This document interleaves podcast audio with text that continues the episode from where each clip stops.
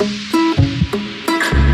I want is to dance with you now, is to dance with you once again.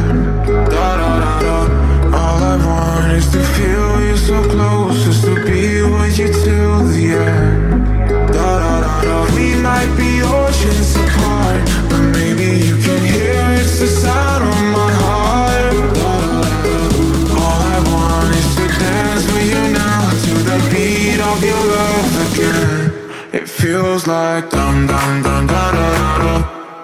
Da da da da dum dum dum da da da da da. Da da da da dum dum dum da da da da. É domingo, estamos chegando! It feels like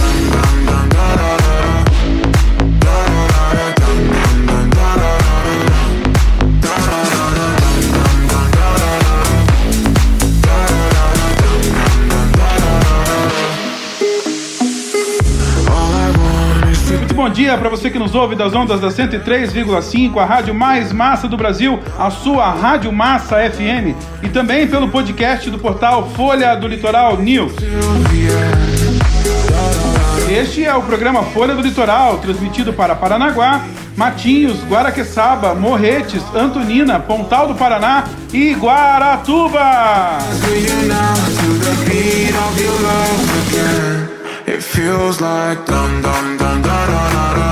Eu sou o Paulo Henrique, junto com você todos os domingos, passando a limpo os principais acontecimentos da semana de forma descontraída e com informação de muita qualidade. Amanhã você confere tudo que rolou aqui no programa no podcast do portal Folha do Litoral News em www.folhadolitoral.com.br. Comigo na bancada as comunicadoras Séries Martins e Ana Paula Scar. Bom dia, Séries! Bom dia, Paulo Henrique. Bom dia, Ana. Muito bom dia para você que está ligadinho aqui no nosso programa Folha do Litoral. Feliz domingo. Bom dia. Ana Paula, bom dia! Bom dia, Paulo Henrique. Bom dia, Séries Martins. Bom dia a todos os ouvintes ligados aqui no programa desse litoralzão paranaense. Bom dia! Da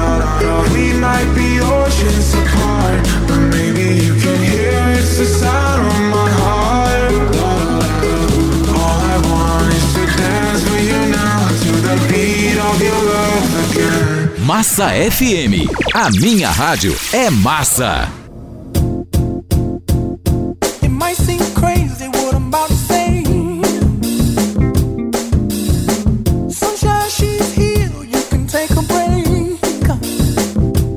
Aí, como todos os domingos, vamos começar o nosso programa com o nosso giro pelo litoral mais bonito do Brasil, o nosso litoral do Paraná. Sabendo das notícias da semana de cada cidade com os nossos correspondentes.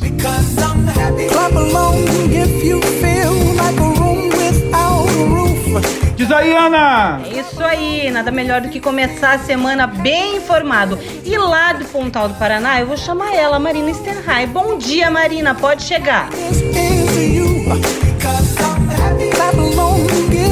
Bom dia, séries, Ana. Bom dia, Paulo Henrique. E um bom dia muito especial a todos os nossos ouvintes da Rádio Massa FM Litoral que estão ligadinhos no programa Folha do Litoral. Todo domingo eu venho trazendo notícias para vocês sobre o município de Pontal do Paraná. E o que eu venho falar do município hoje é com relação ao Conselho Municipal de Igualdade Racial. Isso mesmo. Esse conselho, na noite da segunda-feira, promoveu um evento de valorização da igualdade racial no município. O evento foi aberto pela presidente, recebeu a presença dos membros do conselho, diversas autoridades locais, sendo eles o prefeito, a vice-prefeita, entre outros os secretários do município. E durante o evento foram feitas homenagens de honra ao mérito para autoridades do município como gratidão pela condução das causas negras. Quer saber mais? Entra no site da Prefeitura de Pontal do Paraná e dê uma olhadinha. E não se esqueçam, pessoal, semana que vem estaremos de novo aqui no mesmo horário, certinho? Deus abençoe a todos, tenham uma linda semana.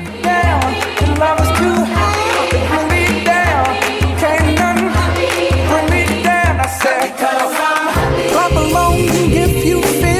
Agora nós vamos ouvir as notícias da namoradinha do Paraná. Direto de Matinhos vai falar com a gente o nosso amigo Antônio Carlos. Bom dia, Tonico. Bom dia, Ana. Bom dia, Séries. Paulinho, bom dia. Bom dia a todos os ouvintes da Massa FM que estão aí curtindo o programa Folha do Litoral. Prazer enorme estar aqui mais uma vez participando com vocês e trazendo um pouco dos destaques aqui do nosso município de Matinhos. E Paulinho, falando em destaque, né, não poderia ser diferente trazer um, um grande assunto essa semana que é sobre a construção do novo hospital aqui em Matinhos. Como todos já sabem, é, um novo hospital aqui é um projeto já, é um plano de governo né, do, do prefeito Zé Decler, onde desde o seu primeiro dia de mandato ele vem tratando disso é, pessoalmente, com muita atenção, com muito carinho. E essa semana ele teve uma agenda importantíssima com o governador Ratinho Júnior lá no Palácio do Iguaçu. É, e na pauta dessa reunião foi discutida efetivamente a construção desse novo hospital. Segundo o prefeito Zé Decler, esse projeto já está pronto e o processo de compra do terreno para a construção já está em andamento. É, o prefeito ainda informa que o governo estadual se compromete a ajudar com o que for preciso para que essa obra tenha início o mais rápido possível. E, e, de acordo com ele, ainda uma nova reunião ainda este ano será feita com o governador para que as tratativas finais eh, sejam feitas. É, é um projeto de extrema importância não só para o município de Matinhos, para o cidadão matinhense, como para todos os municípios do nosso litoral. A gente aguarda ansiosamente que esse projeto seja viabilizado o quanto antes, que ele saia do papel o quanto antes. É uma, é uma coisa que todos falam aqui é sobre essa necessidade, né? Um centro de, de, de referência. Então, o, o projeto é um hospital de referência para o nosso litoral. Deixo aqui um grande abraço a todos vocês, um ótimo domingo e uma semana abençoada a todos.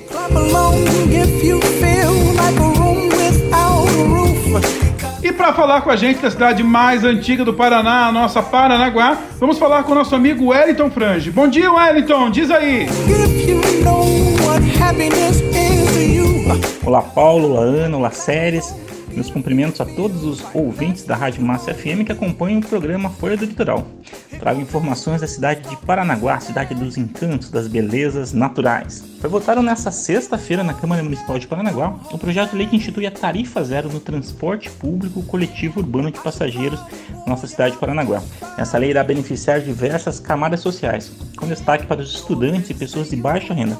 Sem dúvidas, uma iniciativa louvável. Eu, como professor, já me deparei com várias situações, por exemplo, de estudantes que não tinham dinheiro né, para pagar o transporte e ir ao colégio. Então, essa lei vai beneficiar a todos e vai trazer grandes resultados para a nossa cidade. Também informo que a Prefeitura de Paranaguá está oportunizando o refis, mais uma oportunidade de refis para pessoas físicas e jurídicas com débitos pendentes, por exemplo, de IPTU, ISS e taxas. Os interessados poderão se direcionar até a Secretaria da Fazenda para mais informações. Também é uma ótima oportunidade nesse final de ano, principalmente, que possibilita também o um aumento da receita do município e proporciona a oportunidade de mais investimentos para a sociedade. Também foi votado na Câmara uma lei que concede a utilidade pública ao Centro Educacional São Vicente de Paulo de Paranaguá, a nossa conhecida Casa Bom Menino, uma instituição cinquentenária de uma grandiosa história que beneficiou várias camadas sociais da sociedade também. A instituição tem a marca da promoção humana e da caridade e oferta a educação infantil e ensino fundamental nas suas séries iniciais aí, com uma grande cooperação com o poder público.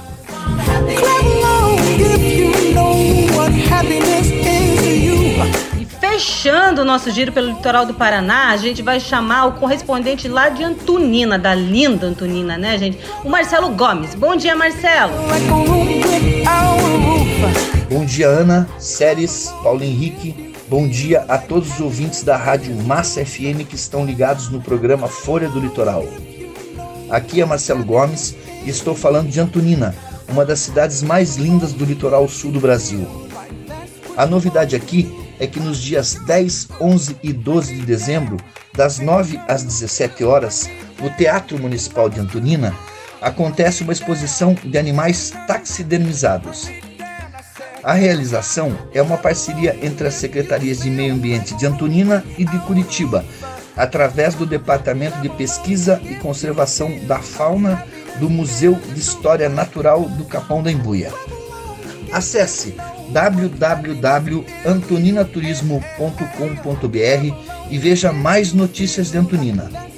Me despeço com um grande abraço e convido a todos os amigos. Vem para Antonina, vem!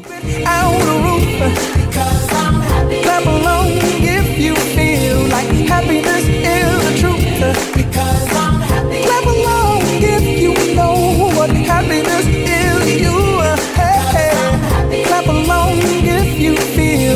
that's what you want to do. Come on.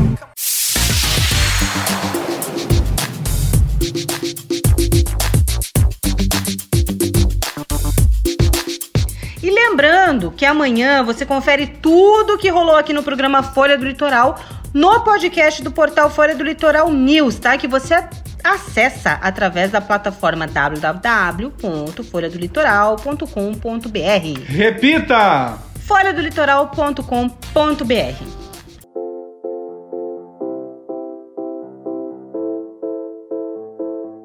Muito bom dia para você que nos acompanha pela Rádio Massa FM 103,5 e também pelo podcast do portal Folha do Litoral News. Here we go again, back to beginning. Another day, still the same feeling. Este é o programa Folha do Litoral com a apresentação do Paulo Henrique, todos os domingos a partir das 10 horas aqui na Massa FM e nas segundas no podcast do portal Folha do Litoral News.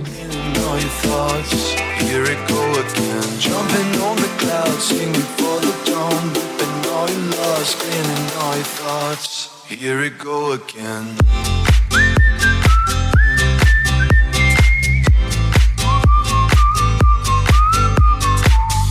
Seja em família ou em um negócio, a falta de importância à comunicação significa perder oportunidades de construção e de um bom relacionamento, item fundamental para prosperar em qualquer esfera da vida. Na vida pessoal, a comunicação se constitui como um fator de extrema importância para que possamos transmitir nossos desejos e informações, fatos, ideias e outros, tornando evidente que quem não se comunica de uma maneira eficaz acaba por ficar fora do círculo que nos permite sentir parte integrante de um fato. A comunicação é considerada, nos tempos atuais, o quarto poder, de forma em que leva a vontade da população acima dos governos e também da política.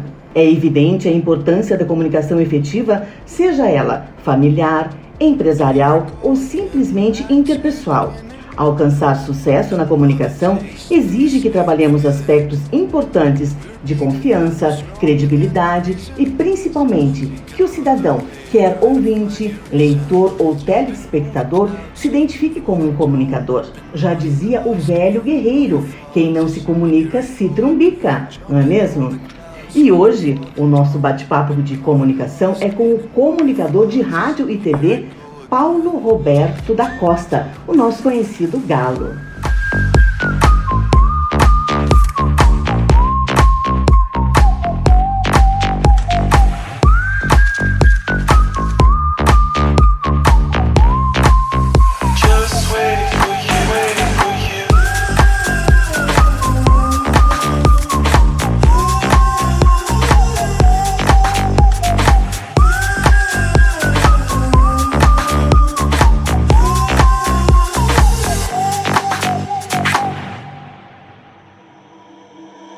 Vamos então à nossa entrevista de hoje, entrevistando ele que começou sua carreira profissional como artista no circo Irmãos Queirolo, em Curitiba, aos 12 anos de idade.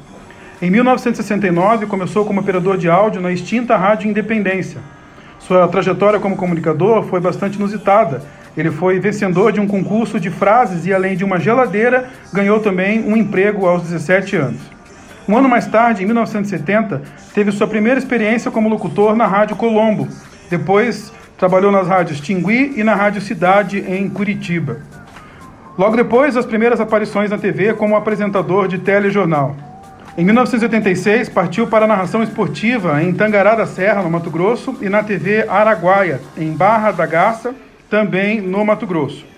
Retornou para o Paraná em 2009, atuando como apresentador de TV, tendo se destacado como líder de audiência com passagens pela RIC, afiliada à TV Record, passagens também pela Rede Massa, afiliada ao SBT, pela Band Paraná, do Grupo Bandeirantes, e atualmente está no ar pela TVCI aqui no Litoral e também pela Rádio Cidade em Curitiba. Em 2018, foi eleito deputado estadual com mais de 26 mil votos, sua primeira experiência no campo político, utilizando um apelido que ganhou ainda criança de sua avó, Dona Nilda. Nosso bate-papo de hoje é com o marido da Dona Rosana, com quem teve três filhos e dois netos, o filho da Dona Maria, do seu Hugo, o comunicador, apresentador e deputado estadual, Paulo Roberto Costa, o Galo. Muito bom dia, Galo, seja muito bem-vindo ao programa Folha do Litoral. Nós ficamos muito felizes em te receber aqui no programa para falar de comunicação, você que é considerado um dos comunicadores mais carismáticos do nosso estado do Paraná e vem fazendo aí também um brilhante trabalho como deputado representando o nosso litoral na Assembleia Legislativa. Seja muito bem-vindo à Massa FM e ao portal Folha do Litoral News. Bom dia. Bom dia, meus amigos da Rede Massa, é, essa emissora que tem uma importância fenomenal é, dentro da história do Paraná, dentro da história é, da comunicação. E nesse momento eu quero cumprimentar, assim, com muito carinho, com muito amor, meu litoral, a minha querida Paranaguá, pelas minhas origens. Então eu estou muito feliz em ter sido convidado por estar aqui. E nesse momento eu quero cumprimentar, primeiramente, as séries, a voz linda, Ana Paula, e o meu querido amigo Paulo Henrique, amigo de, de, de, de uma, de uma boa data. Tocou o seu telefone aí. Nesse momento o pessoal tá com o telefone tocando aí na central, é assim mesmo, não liga não, acontece, acontece entendeu? A gente recomenda, mas eles fazem isso. Então, assim, o Paulo, é, além de ser xará, eu fiquei surpreso de ser chamado de Paulo Roberto. Eu nunca mais ouvi Paulo Roberto. Nunca mais, há muito tempo. Mas, Mas tá certo, né? O professor desse... tá certo, é Paulo Roberto. Não, não, é Paulo Roberto. Ah, tá. Eu Você, que a gente Paulo... tivesse errado. Não, não, é Paulo Roberto, mas é interessante porque é, eu, o meu querido Paulo, dia desses, num dentista, dentista amigo, já antigo, e a secretária vai para a porta, não me conhecia como cliente tantos anos, porque ela recém-chegada lá, ela veio na porta, aquele tradicional chamamento. Paulo Roberto, eu estou lendo uma revista. E ela, sou Paulo Roberto, nada. Aí ele, que é meu amigo, sai de dentro e fala assim, ô Galo, eu oh, entra. entendeu? Não era eu. Não era eu. Eu falei para ela, não era eu, entendeu? Então, assim, estou é, muito feliz, porque rádio é minha vida, rádio é, é minha paixão, sonho isso desde que era criança e depois a gente pode discorrer sobre esse assunto, que agora são os cumprimentos, mas você sabe que homem de rádio, você avança o sinal. Você começa a falar, não para, que eu adoro falar. Então, Paulo Henrique, quero cumprimentar porque você foi o primeiro anfitrião que eu estive em Paranaguá. Foi muito emocionante isso. Me elejo, o telefone toca, e aí eu sou Paulo, tá, o Paulo, Paulo, que Paulo? Né? Ah, tá, não, o Paulo. Tá. E aí ele me convida para jantar na casa dele. Eu falei, ah, vou comer lá um peixe, que eu adoro, aquele pirão, só Paranaguá sabe fazer. E fui lá e tinha. Fui muito bem recepcionado por você, Paulo Henrique, e por uma equipe, uma multidão de amigos do Paulo, crianças, piscina. Então, um jantar maravilhoso, entende? Comi muito bem uma vez, duas vezes. Foi um anfitrião. É, o primeiro que eu tive em Paranaguá e o único e depois que eu mostrei a me mostrar como é que eu era, ninguém me chamou pra nada mais. Não mais porque não quis, o endereço é o mesmo. Então, eu tô... fui chamada pra esse jantar. É, ingrato com você. É você come demais, Ana Paula, não dá pra convidar sempre. Então, eu tô muito feliz de estar na presença de você, na sua presença, te dando os parabéns por essa iniciativa, porque comunicação é, é vida, né? Comunicação, e a série entrou já dizendo, do Chacrinha, meu ídolo. Quem não se comunica, se trumbica. E isso vai permanecer para sempre. Estou aqui, né? estou aqui inteiramente à disposição, com muita vontade de conversar com todos e cumprimentando a sua equipe fenomenal. Meu querido, ele é o Nicolas, muito querido, está aqui com a gente, uma simpatia. Sua equipe está de parabéns. Aliás, é peculiar a você, você está sempre rodeado de boas pessoas. Nem sempre. Nem sempre. Às vezes acontece. Vai daí, férias. Ah, mas que bom. Para você que está nos ouvindo, já viu que o bate-papo de hoje vai ser muito bacana. We don't talk anymore. We don't talk anymore. We don't talk anymore Oi, gente, mais uma vez, muito bom dia para você que nos ouve na rádio mais massa do Brasil, a sua rádio Massa FM. E também pelo podcast do portal Folha do Litoral News.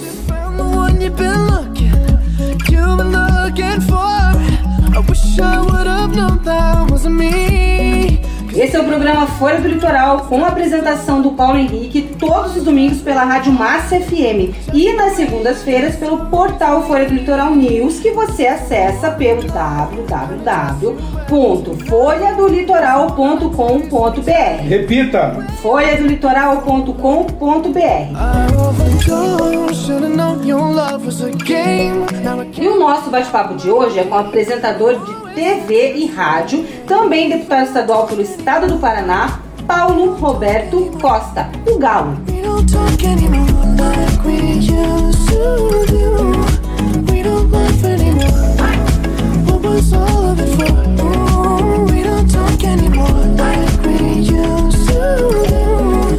Bom, a primeira pergunta, Galo, é sobre a sua infância. Você nasceu em Paranaguá, na terra de Fernando Amaro, no nosso rio Itiberê, das nossas areias branquinhas, das crianças de pé descalço. Eu queria que você contasse um pouco para nós sobre a sua história, início de vida na cidade mãe do Paraná. Veja, é muito oportuno né, poder esclarecer pelo seguinte: a verdade é assim, eu eh, sou de origem paranaguara, pai, menos minha mãe, pai, avô, avó, tios, a parentela toda paranaguara, todo mundo paranaguara. Aproximava-se, e eu fui feito em Paranaguá. Né? Aí, essa é a história que minha mãe contava. Como é que você sabe disso? Você não, se- você não se lembra? Como é que Não, não, não, não, não, você que sabe que não. Eu tava lá já no mundo espiritual, falando, bora aí, é hoje, é hoje, é hoje, hoje é vai, vai, vai, vai, vai, vai, vai. Eu fui um daqueles, vim correndo na frente, já deu certo. Fecundou e eu tava lá, falei, yes, vai ser eu aí. Então, a verdade, a minha mãe começou, eh, se aproximava o dia do nascimento, eu nasci no dia 27 de dezembro, passou o Natal e ela disse, eu acho que eu vou ganhar esse menino aí. Em Paranaguá, ela estava na casa de uma tia na região da Vila Guarani, que era muito linda naquela ocasião. Não é que não é linda hoje, é que hoje está poluída ali a nossa região. É lamentável. Mas enfim, naquela ocasião era muito bem cuidada, né? E muita areia. E eu mergulhei muito ali naquele local. Então vejam só. Desceram, subiram a serra para comprar alguma coisa de enxoval. né? Meu pai, mecânico, pegou uma grana e falou: o que, que falta? Ele é ansioso, jovem. E minha mãe disse: eu tenho que comprar isso e mais isso. E na época era conhecido como cueiro. Então, vocês sabem o que é é? da época da Ana Paula. Ana Paula. E aí, subindo a serra, quando chega, é, aproximando-se ali onde hoje é, lamentavelmente, aquela praça de pedágio, minha mãe disse para ele assim: arrebentou a bolsa. Que eles vinham num carro, é, era uma caminhonete que não era do meu pai, uma caminhonete antiga. E ele disse: não dá tempo de voltar para Paranaguá. E aí conta a história que minha mãe começou a chorar. Que ela tinha umas amigas na, na acho que Santa Casa e que estavam já esperando e tal. Ele disse: Não, não, não, para Curitiba, esse menino vai nascer aqui. Já sabiam que era o menino. Vai nascer aqui, não dá tempo. E se mandaram para Curitiba. E imagine a dificuldade, porque não tinha telefone celular para dizer se escute e aonde. Estava tudo preparado para ser em Paranaguá, documentação, tudo, enfim, né, pré-natal. Bora para Curitiba. É, meu pai entrou em Curitiba e acabou indo parar na Avenida Iguaçu se informando com pessoas. Onde é que tem uma maternidade? Onde é que tem uma maternidade? É, aí, será o seguinte: a mais próxima daqui é ali na Avenida Iguaçu. Meu pai, aonde é a Avenida Iguaçu?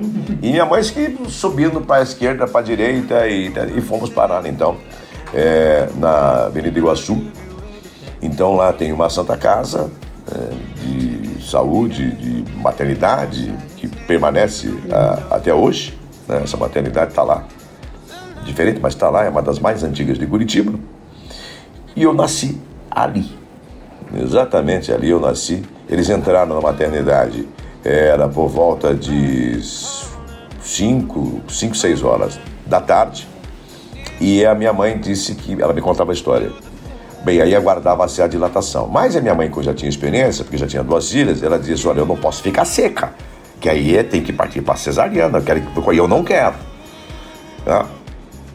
O médico foi conversando com ela, doutor Ciro, e foi conversando com ela, foi conversando com ela. Quando deu por volta de 5 horas da manhã, ele disse para ela: Se até 6 horas não nascer, aí nós vamos ter que tirar. Tá, desculpa. Se ele não nascer até 5 horas, nós vamos ter que tirar. Você acha que não? 6 horas, tinha que ser, podia ser 5h40, 5h15, 5h20, isso é, é, é, é marcante. Exatamente quando deu 6 horas da manhã, o galo nasceu. O galo cantou. Entende? Porque 6 horas da manhã foi o primeiro choro, porque é tradicional, se que o médico dá um tapinha na bunda pra criança chorar, minha mãe disse que eu não, não aconteceu nada. A hora que saí, já abri a boca e o médico falou, interessante, ele chorou 6 horas da manhã. Pode marcar aí. Aí marcava lá 6 horas da manhã. Não tinha telefone, não tinha WhatsApp pra comunicar a família em Paranaguá. Nasceu, tá tudo certo e tal. Parece que é meio doido já, mas tá tudo bem, tá, né? E minha mãe disse que eu nasci bem fortinho, quase 4 quilos. Né? É interessante, hoje eu tenho, é, no alto da minha experiência, meus cabelos fica, foram ficando crespos, e não era cabelo crespo. Porque meu pai é de, de, de origem, ah, digamos aí, europeia, e minha mãe é africana, né? as negona. E, e o cabelo era lisinho, né? E já nasceu cabeludo. Minha mãe dizia assim, era essa aí que me dava sazia danada. Que azia, que diz que dá azia, né? A azia danada, olha aí o cabelo desse menino que é meio, e atrás cara colado, meu pai falou assim, hum, vai encrespar. Tá muito enroladinho, assim, pouquinho, mas tava enrolado. Então, a partir dali, a minha, a mãe da minha, da minha querida avó Nilda, morava em Curitiba. Aí meu pai disse, bem, ficaram, esperavam, e naquela época não saía no dia seguinte. Uma semana de maternidade. Uma semana de maternidade, exatamente. Exatamente. Aí, uma semana de maternidade. Meu pai foi, minha avó, aí meu pai já tinha ido para casa da, da, da, minha, da minha avó umas duas, três vezes, aproveitou para dar uns pulos para Curitiba, dar uma olhada no clima. Pula, né? pula, pula.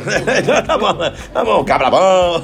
Eita. Aí ele foi e minha avó já preparou uma coisa que eh, as antigas faziam isso que era a tal da canja para aquela para as grávidas que ganhavam nenê, tinha que tomar aquela canja porque era a melhor recuperação. E minha avó disse assim: já estou preparando ovo de pata também. De pata não pode ser. A de pata também. Já vamos fazer uma gemada, vamos bater não sei o quê, para essa menina ficar já esperta. E assim foi, fiquei na casa da minha avó uh, e veio um grande problema seríssimo de saúde comigo.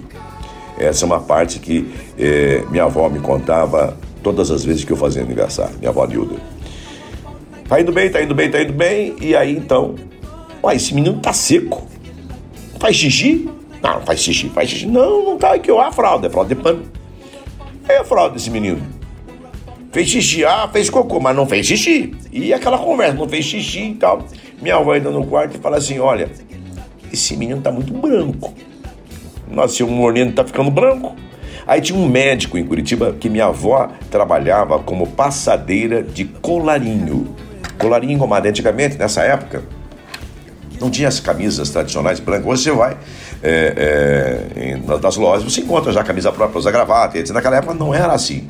Existiam os, os punhos e o colarinho.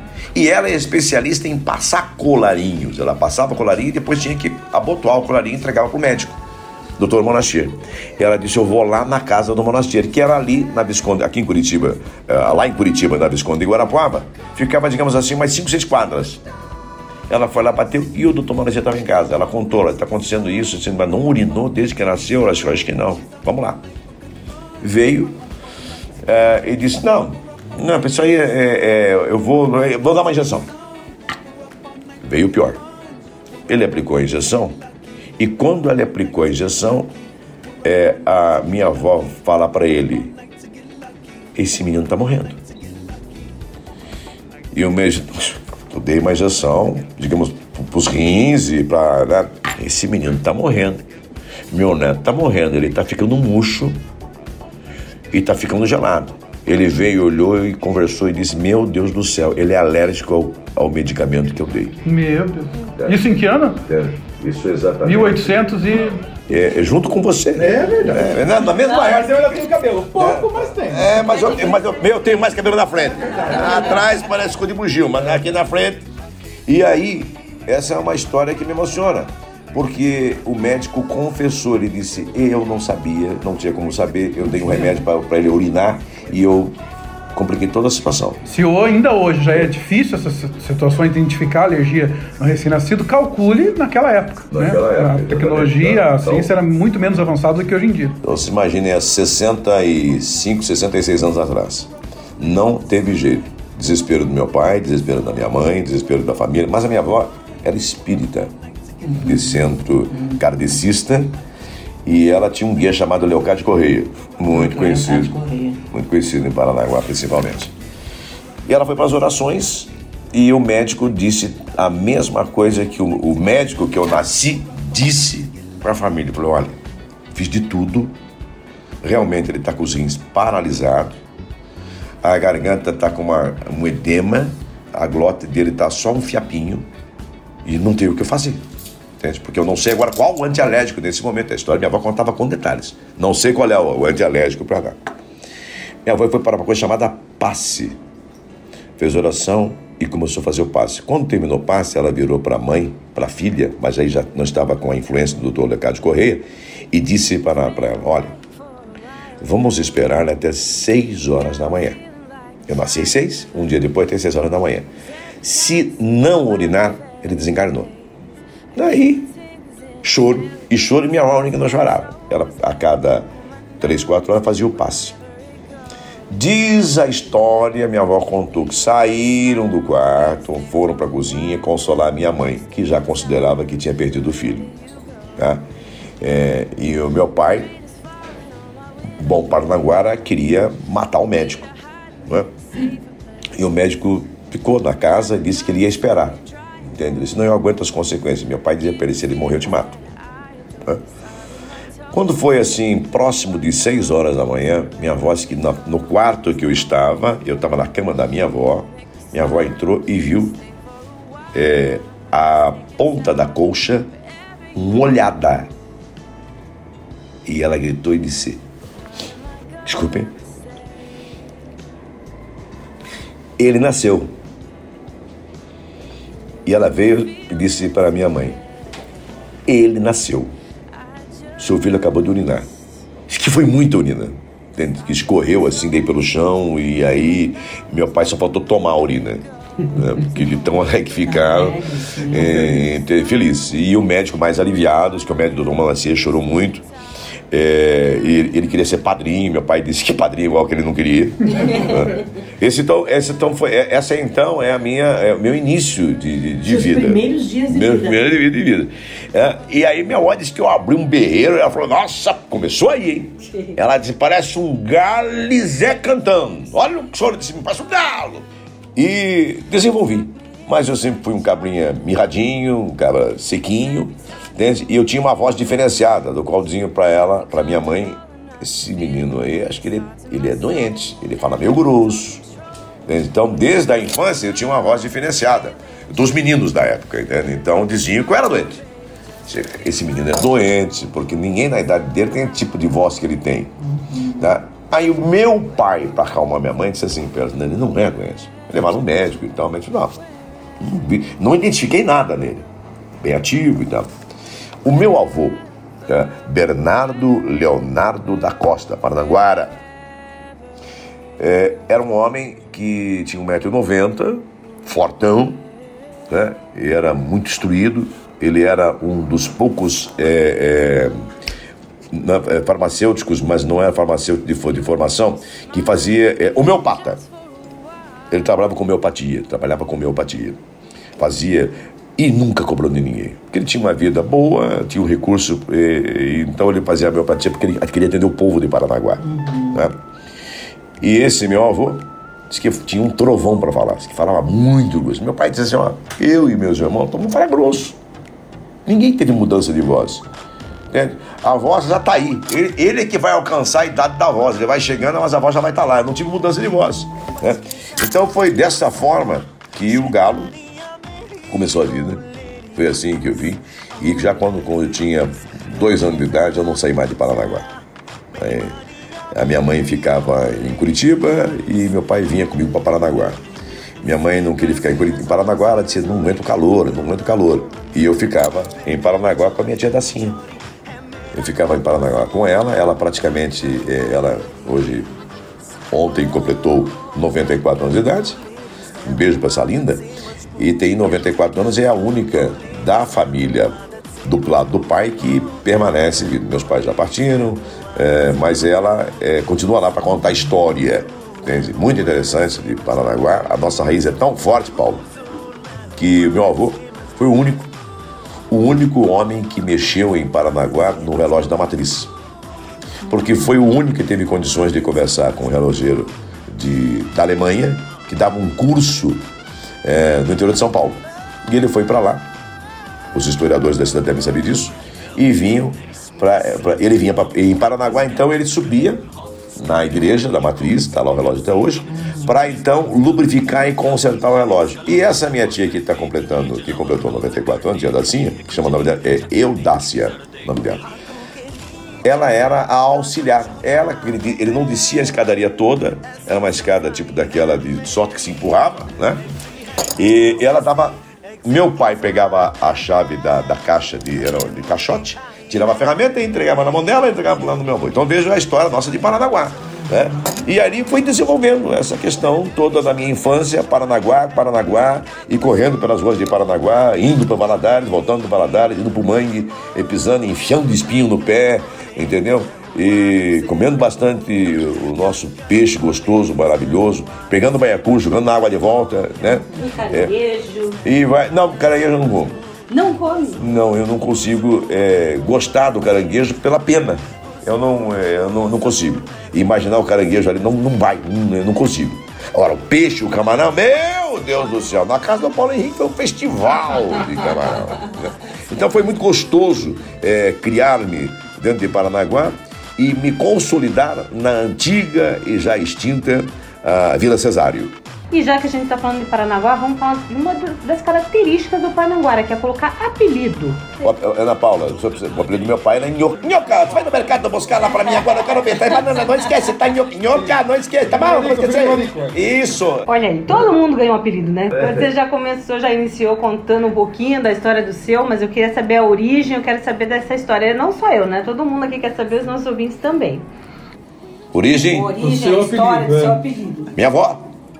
Minha avó, e foi muito choro isso. Porque é, quando eu, eu, eu vinha para Curitiba, eu tinha que vir a Curitiba da mãe. Né? Eu saía pra rua e apanhava e batia. Eu voltava rachado de Mais mancha. apanhava ou mais batia? Eu acho que era meio que empate, porque quando apanhava, principalmente quando pegava em turma. Aí me me amarraram no poste uma vez. É, por causa da questão do preconceito que eu era de Paranaguá.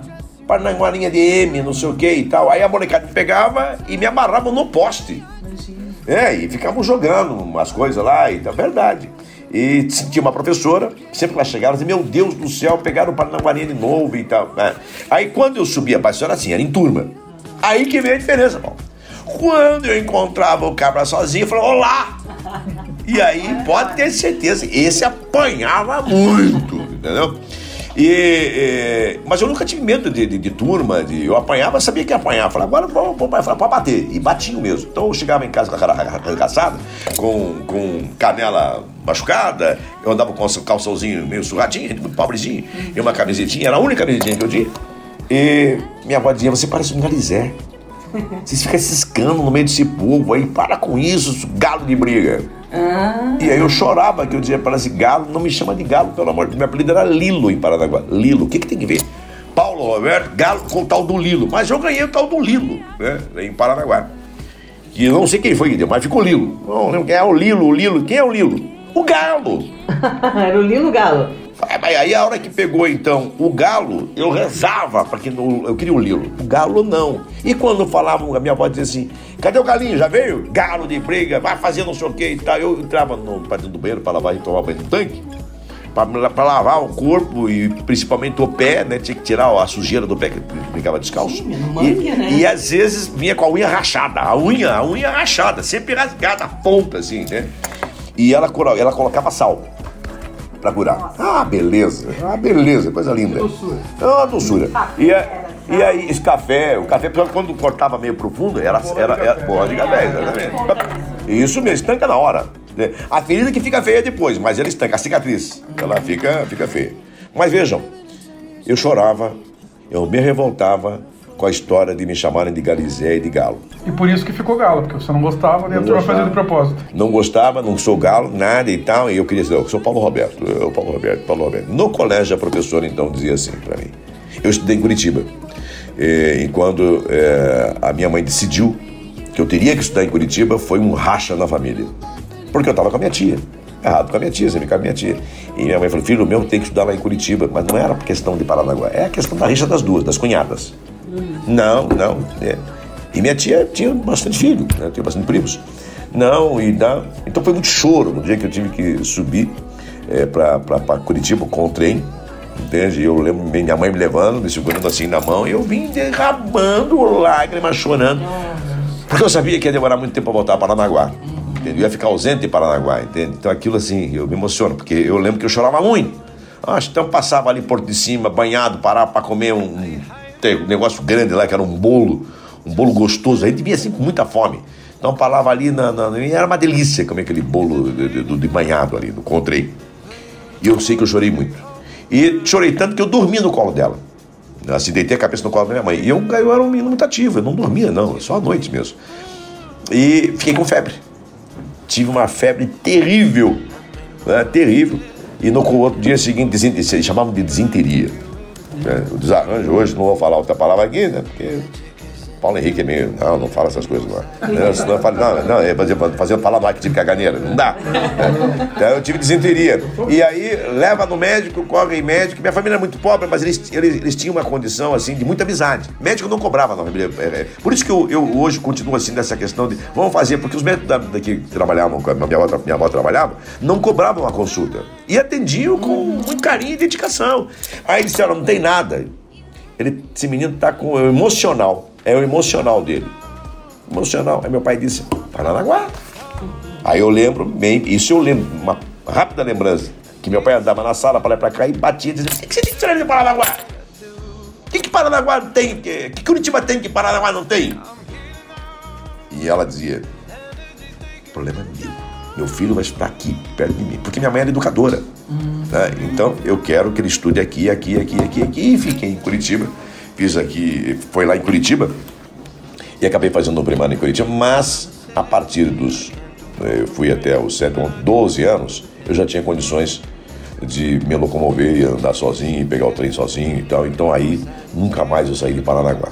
Eu vim e disse para minha mãe, então eu vou passar as férias em Paranaguá e retorno. Arrumaram a malinha, a mãe levou no, no, na estação ferroviária, em Curitiba, e uma vizinha que tinha parentes em Morretes, tinha que embarcar com alguém. Embarcou. Depois de Morretes, eu andei naquele trem inteiro. Fiquei em Paranaguá, daí direto, é, quatro anos sem ver minha mãe. Não tinha. A minha, minha, minha mãe era a minha Paranaguá na rua, brincadeiras, o pau de merda, uma série de coisas que a gente fez que foi fantástico. Eu fui, assim, é, uma criação muito humilde, pobrezinho, quase na, na, na linha da pobreza, mas muito feliz.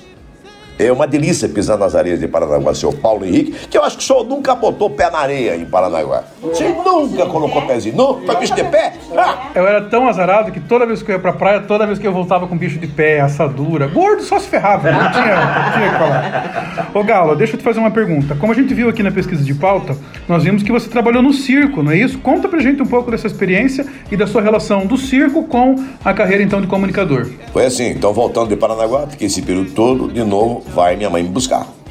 Minha mãe, Dona Lourdes, foi buscar, ela disse, olha assim, ó, agora tá na hora dele começar a trabalhar. E nisso minha tia concordou plenamente. Não, verdade, ele tem que trabalhar. Os homens da família, as mulheres sempre trabalhavam desde muito cedo. Lá não tinha essa questão, ah, é menor, não pode trabalhar. Não, mas vou trabalhar porque mal nenhum vai fazer por ele. A gente procurava emprego para mim de menor. Era, era assim, é de menor. De menor. É de menor. Em Curitiba, na, no na República Argentina, onde começa ali a Getúlio Vargas, que é- tinha um posto, hoje tem um posto, não, Pinheiro, Pinheirão, uma coisa assim, tinha uma, uma lona marrom surrada do circo mais famoso de Curitiba, Irmãos Queiroz, onde tinha o xique-xique e tinham alguns animais, né, animais dóceis, mas tinha elefante, tinha algumas coisas lá de animais. É, uns pôneis, uns cavalinhos. As crianças que escutam hoje não entendem porque hoje em dia não tem mais Não, né, o animal no circo, mas na época, na sua, da Ana Paula, que tem a mesma idade, tinha, tinha os animais na, na época do circo, né? Eu sei porque a Ana Paula me contava. É, porque eu sou bastante jovem, eu não, não sou dessa época, mas é, nessa época tinha bastante animais Perdido, é, no circo, né? E hoje em dia não tem mais, né? O senhor está faltando com a verdade agora nesse momento. Não, Fala, é cara, fala- verdade, não tem mais não, animal no circo, Não, não isso tem, sim, não. animal não tem, mas a Ana Paula não estava lá. Não, é, não sei. Enfim. Não, você poderia aí, estar lá. O senhor chegou no circo, Você fez plástica já duas vezes, ela não fez. Prossiga. Prossiga, muito bem, meritíssimo.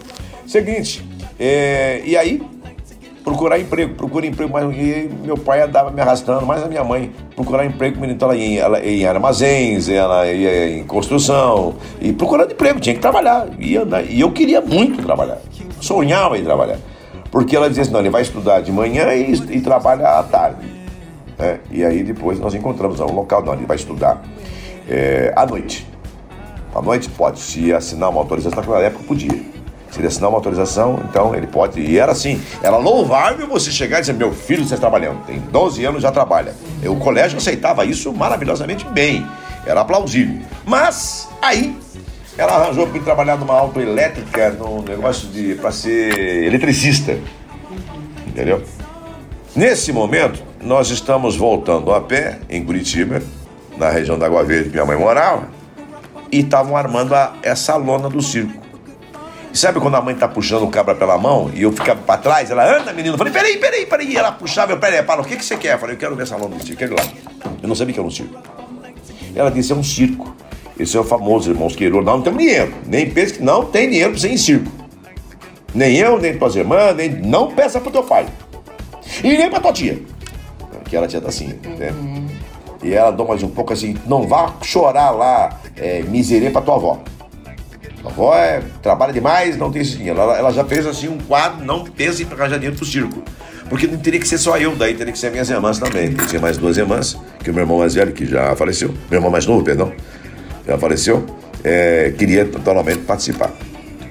Eu fui lá, minha mãe me deixou em casa e eu ela, ela- entrei pela porta dos fundos, saí pela janela e fui embora e fui lá no circo.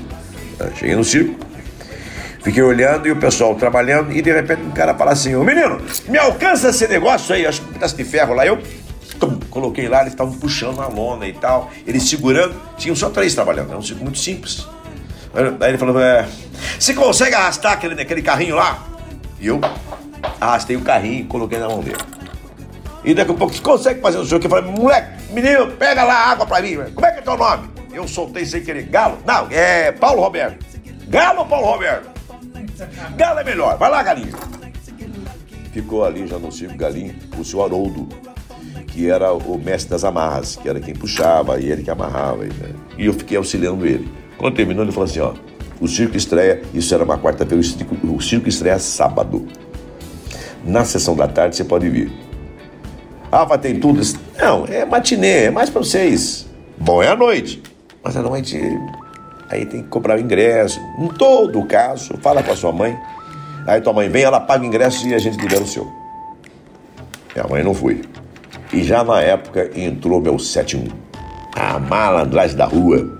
A rua é uma faculdade maravilhosa. Eu tenho orgulho de ter ficado na rua, ser maloqueiro de rua, ser forjado na rua. É um, é prazer. Que cheguei aí tinha um pessoal entrando. Eu, não, eu tô com mãe, tô entrando. E ele tava lá. Quem era ele naquele momento? Ele era o porteiro da noite. Mas existia é, o juizado de menores que estava lá, não podia entrar menor desacompanhado. Nessa época era muito rigoroso isso.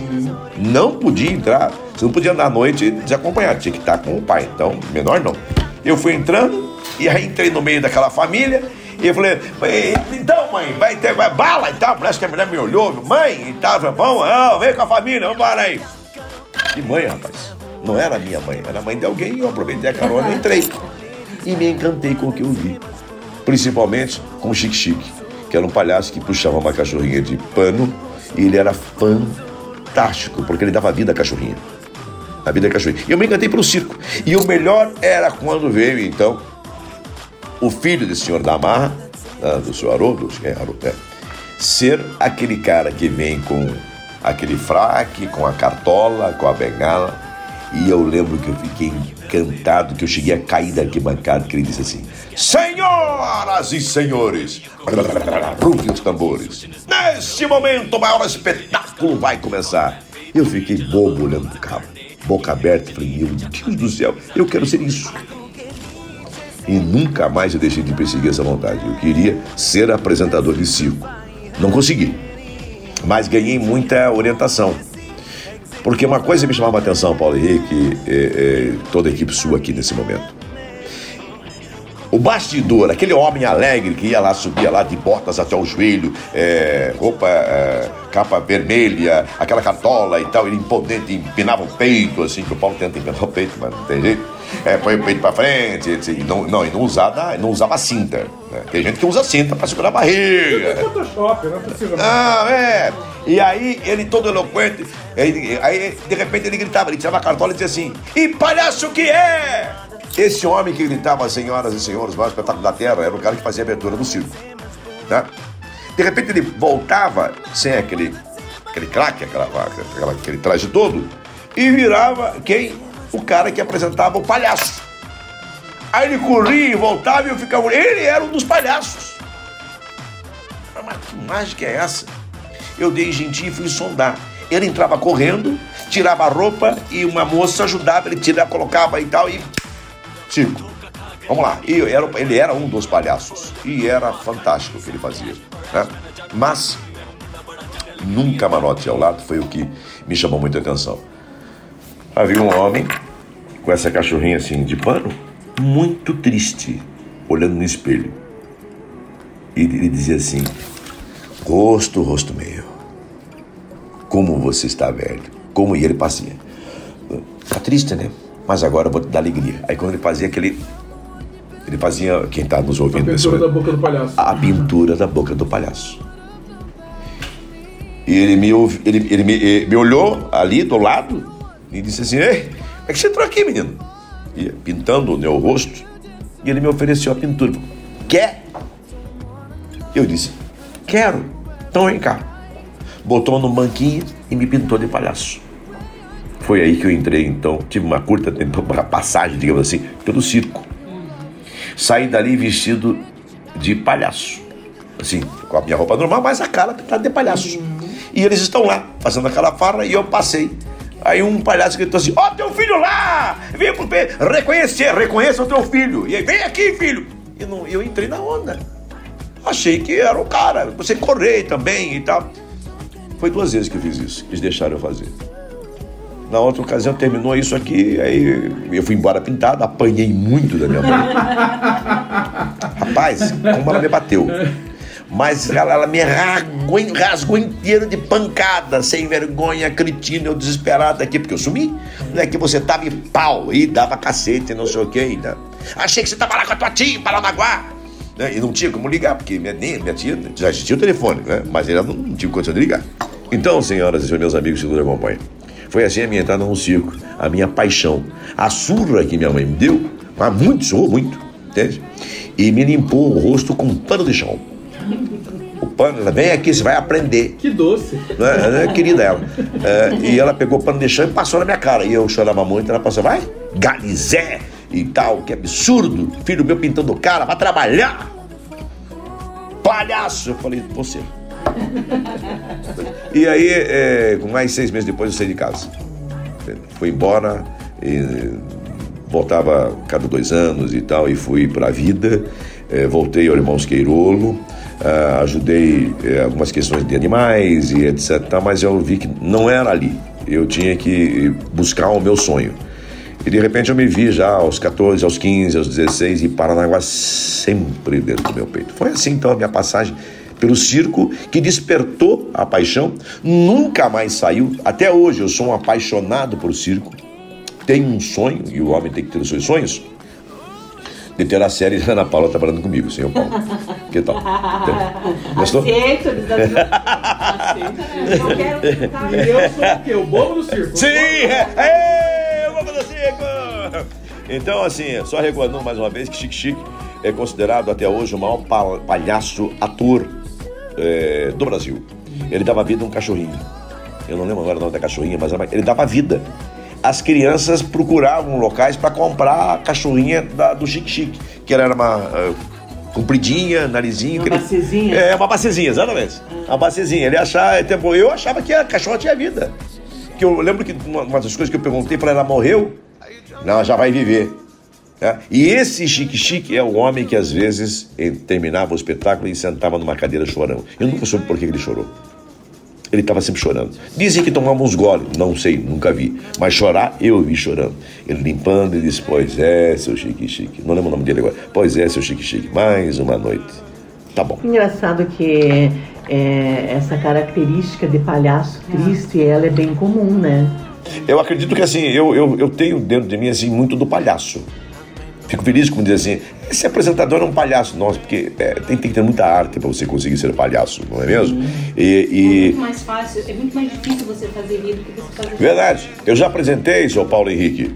O nome E- da cachorra do, do palhaço Chique Chique era Violeta. Violeta! Ele dizia, pula Violeta. Exatamente. Eu tava pesquisando enquanto você É, então, e é, ele tinha a ideia de puxar o gordãozinho, ele puxava o pula violeta e ela pulava. E aí todo José mundo. Carlos Queirolo, palhaço Xixarrão e o palhaço Chique Chique. Chique, Família chique. Exatamente, queridos da família Queirolo, eh, talvez estejam nos ouvindo aqueles que ficaram os herdeiros, se é que ainda existe. Mas o circo é maravilhoso.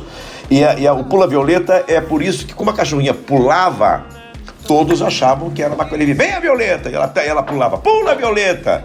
E era só, só. Era o único homem que conseguia fazer o Pula Violeta, parava o circo e quando a cachorrinha pulava, todo mundo. Ah! Pula de novo!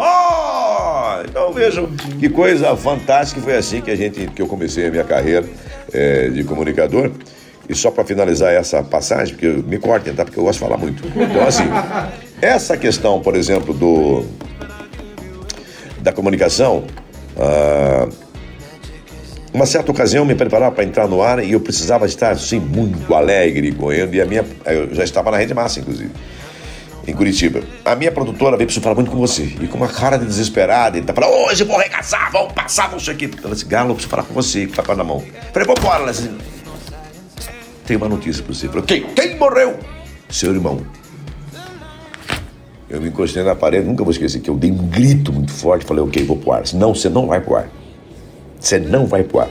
Patrícia, nome da minha diretora, não, você não vai pro ar. A direção já autorizou, fulano de tal, era o Passaia na época, que era repórter, que tornou-se um belo apresentador. Ele, não, você não vai pro ar, teu emocional. Eu falei, então tá, hoje eu, a briga era, hoje eu ganho o ibope de todo mundo. E foi um dos maiores programas que eu apresentei. E aí eu entendi, naquele dia, depois de tantos anos, aonde o palhaço vai buscar sua força. Não pode ficar triste. Não, pode ficar triste, senhor Paulo Henrique. Mas isso está sendo um bate-papo maravilhoso e a gente. Mas onde tá, o Paulo Henrique, você sabia que o Paulo Henrique, de vez em quando, ele põe uma proteção na barriga e aperta bem assim? Pra dizer que tá sem barriga. Não, não tem barriga. E etc. aí vem falar que eu sou antigo. Eu não uso absolutamente nada, barriga. Eu sou magro porque eu sou jovem, e sou jovem e sou magro. É, tá bom. Não é, Ana Paula? Responde, Ana Paula. Olha, isso é pauta para outro programa. Porque, porque eu conheço essa figura desde os 11 anos de idade. Então, você imagina as histórias que Mas eu você já tinha contar. 50 quando eu tinha 11. Vai, sério. O bate-papo tá uma delícia, mas nós vamos agora ao intervalinho comercial e logo a gente volta com esse bate-papo gostoso com o nosso amigo Galo. Vou te chamar de amigo, porque eu sou comunicadora também e já estou me identificando com muitas das suas histórias. Então, a gente já volta com esse bate-papo gostoso que nós estamos aqui com o Galo.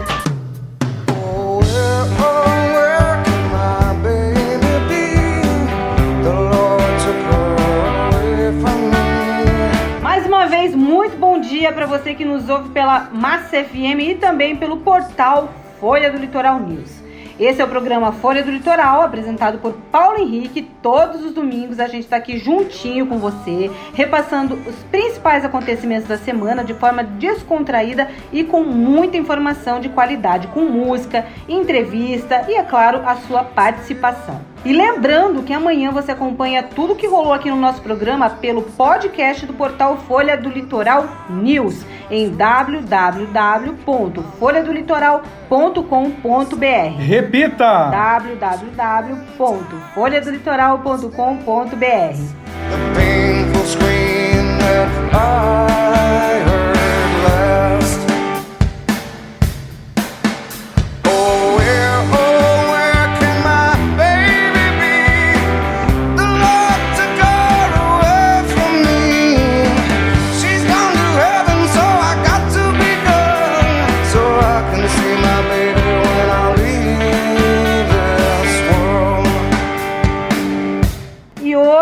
entrevistando o apresentador e deputado estadual Paulo Roberto Costa, ou o Galo. O rádio foi e ainda é o maior veículo de comunicação de todos os tempos. Nem com toda a tecnologia o rádio perdeu o glamour, né? Do rádio saíram Chacrinha, como a gente comentou lá no início, Lolita Rodrigues, Silvio Santos, minha musa Hebe Camargo, é, que foram escolas para comunicadores. Eu queria que você falasse da sua visão sobre a importância da comunicação e se você também se inspirou em alguma dessas figuras para construir o personagem Galo. Repita. E ainda ela, é, é, eu vou falar Repita. Não, porque o Paulo Henrique fica lá. Repita. É. Mas é bacana. Eu queria comentar ainda, Galo, Hum. dos grandes comunicadores aqui, como Borghetti, é, Ratinho, né, que são paranaenses. Uhum. Né, e esses também Foram inspirações? foram é, inspirações, grandes ícones do nosso estado, né?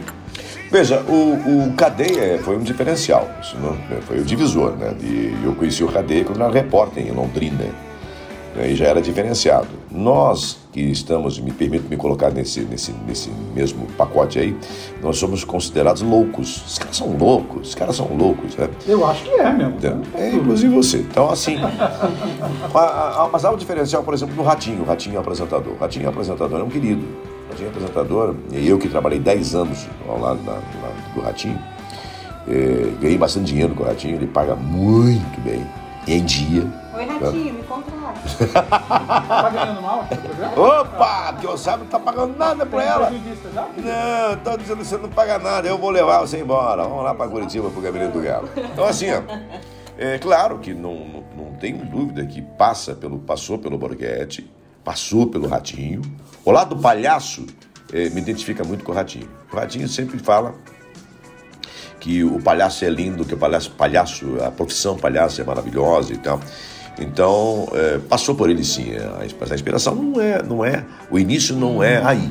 Mas eu ganhei força, por exemplo, com o nome Galo, com o Ratinho. O Ratinho é apresentador. né?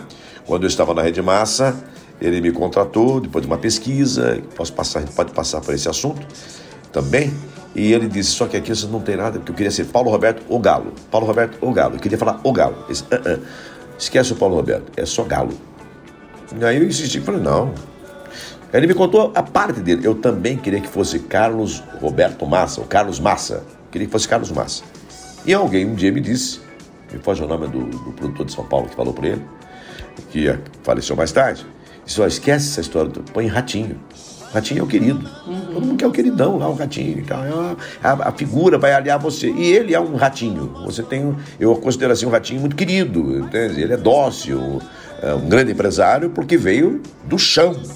Empurrar Kombi sem gasolina e tal. E hoje é essa figura fantástica que nós temos aí no Brasil e para fora do Brasil, um grande empresário. Mas, é, na época, a minha inspiração veio de um cara chamado Chacrinha. Quando eu vi o Chacrinha se vestindo daquele jeito e roda.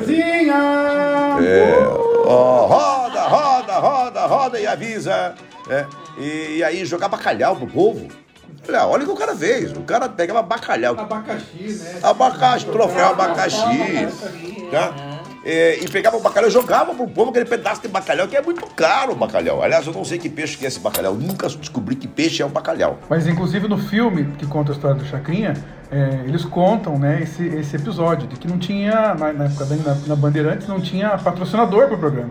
E o patrocinador que eles conseguiram era um vendedor de bacalhau, um importador de bacalhau, uma indústria de bacalhau. E aí, como não tinha o que dar de, de, de produto pro, de presente né, para a plateia, ele falou: vamos jogar bacalhau. E ficou. E, e, Você- e se saiu e virou comédia isso. E no filme eles contam, a história aparece ele jogando bacalhau em cima da plateia. É fenomenal. Aí veio a inspiração. Principalmente saber que o Chacrinha era, foi comunicador de rádio. Né? No filme conta lá, eu sei através do filme também, que ele batia panela, ficava sem camisa, apresentando o programa e tal. Ele, o Silvio Santos, o Silvio Santos com aquela voz linda dele. Né? Mas o Chacrinha não é a voz. Era a comunicação e o carisma, o vendedor. né? Então o Chacrinha foi realmente a minha grande inspiração. Por tudo aquilo que aqueles que conheceram o Chacrinha, maneira do Chacrinha é, tocar, fazer, a irreverência e a teimosia. Quando eu descobri que não é- eu não era o único homem teimoso de comunicação, que eu não era o único homem a bater, único é, é, apresentador a bater na mesa contra o dono da rádio, contra o do- dono da televisão, eu falei, cara, é esse aí, esse é meu mestre. E acompanhei dali pra frente Chacrinha para a televisão. Falei, um dia eu serei apresentador de televisão nesse modelo do Chacrinha. Né? E o rádio, eu confesso, é, o rádio paulista, e o, me foge o nome do rádio, do nome do padre de Paranaguá, que fazia um programa fenomenal, na Rádio dos Padres aqui de, de Paranaguá. Difusora, Rádio É, Difusora. é. E tinha um padre que era assim, meu ídolo. Eu não lembro o nome dele, se é Padre João, mas enfim. Ele fazia um programa muito gostoso. Não era programa de, sobre a religião católica, ele fazia um programa alegre. E eu dizia, eu vou ser igual ser padre na comunicação. Entende? E dali pra frente, então, eu marquei os meus ídolos, gravei essa influência do padre é, da, da igreja, talvez por causa da Santa Nossa Senhora do Rosil, talvez tenha sido isso, enfim. É, E eu pedia muito para ela. Eu quero ser, eu quero ser, eu quero ser, eu quero ser. E o dia que me deram a chance, senhor Paulo Henrique, de pegar o microfone para falar, eu achei que tinha que falar grosso. Rádio Colombo, né? Eu achei que tinha que falar grosso. E o diretor falou assim: onde é que você trabalhou? Eu falei, no parque. Eu fui, fui de parque. A próxima música vai para aquela moça que tá com a blusa colorida, é, cabelos assim. O nome dela é Séries. Quem manda essa música para ela é o rapaz que tá perto da banca tal. É, eu acho que o nome dele é Paulo Henrique, hein? É. E olha a música aí. Aí soltava lá a música. Então eu fui locutor de parque. Inclusive na festa né, de- do Rosil. E a gente ganhava um dinheirinho legal. Não era correio elegante? Eu não lembro, eu acho que era o Correio Elegante, sim. Exato. É, isso mesmo, tem razão. Você também tem experiência, né? Correio Elegante, esse é o Correio Elegante. São da Então, mesma época os dois, né? Paulo? então é essa, a inspiração, bem, é, você é muito engraçadinho, seu Paulo Henrique, é, novinho. É, daí é que veio a inspiração. Então, Chacrinha no rádio, o padre da, da, da Rádio Difusora, muito tempo atrás, que foi que nos- no início da Rádio Difusora, que eu acho que a Rádio Difusora é uma, uma das mais antigas do Paraná. né? É, ba- bastante antiga, uma das mais antigas do Brasil, é a nossa querida difusora. Gosto muito. E a inspiração para o futebol, que me tornei narrador esportivo depois, é, foi o Filioli Gilhote. E o duro era tentar não parecer que eu queria imitar o Filioli Gilhote, buscando a personalidade. Como é que faz? Eu adorava quando o Filioli dizia assim: Abrem-se as cortinas, começa o espetáculo. Lá vem mais um grande jogo. Todo mundo está abraçando o menino que veio de Paranaguá, Paulo Henrique, camisa 11. Eu falei, como é que eu vou fazer? Eu não posso fazer igual ele. Mas de vez em quando eu soltava alguma coisinha dentro sobre ele. Primeira narração esportiva, um horror, foi o Capitão Hidalgo que me deixou narrar em 1980, um horror. Querido Capitão Hidalgo me deixou narrar o primeiro jogo. E nós fomos para Santa Catarina narrar um jogo. E ele dizia para mim assim, eu e o Antônio Carlos Ribas Fumaça, que hoje está no meu gabinete, meu amigo antigo, de 40 anos. Ele dizia assim, ó, você vai narrar meio tempo e o Antônio Carlos vai narrar meio tempo. Eu tremia muito, batia a perna, o osso da perna batia um com o outro, nervoso. O Antônio Carlos já voava e eu não.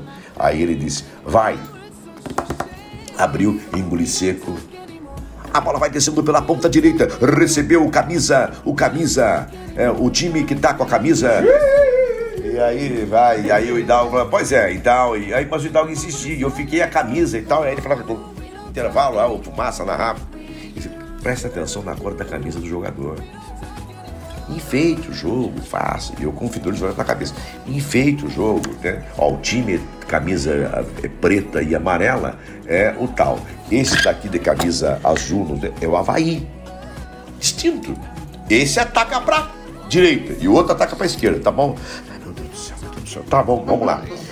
Volta lá pra encerrar. Pera aí, Paulo, pra encerrar essa experiência de narrador esportivo. Vamos lá. Aí, tocando. É um espetáculo de futebol. Eu queria pegar uma frase do filho. É um espetáculo de futebol. Porque ele dizia que tinha voz pra narrar, mas não sabia nada de narração esportiva. E vamos pro segundo lance. E a bola vem vindo com o camisa azul, que é o. Eu falava o time que não era.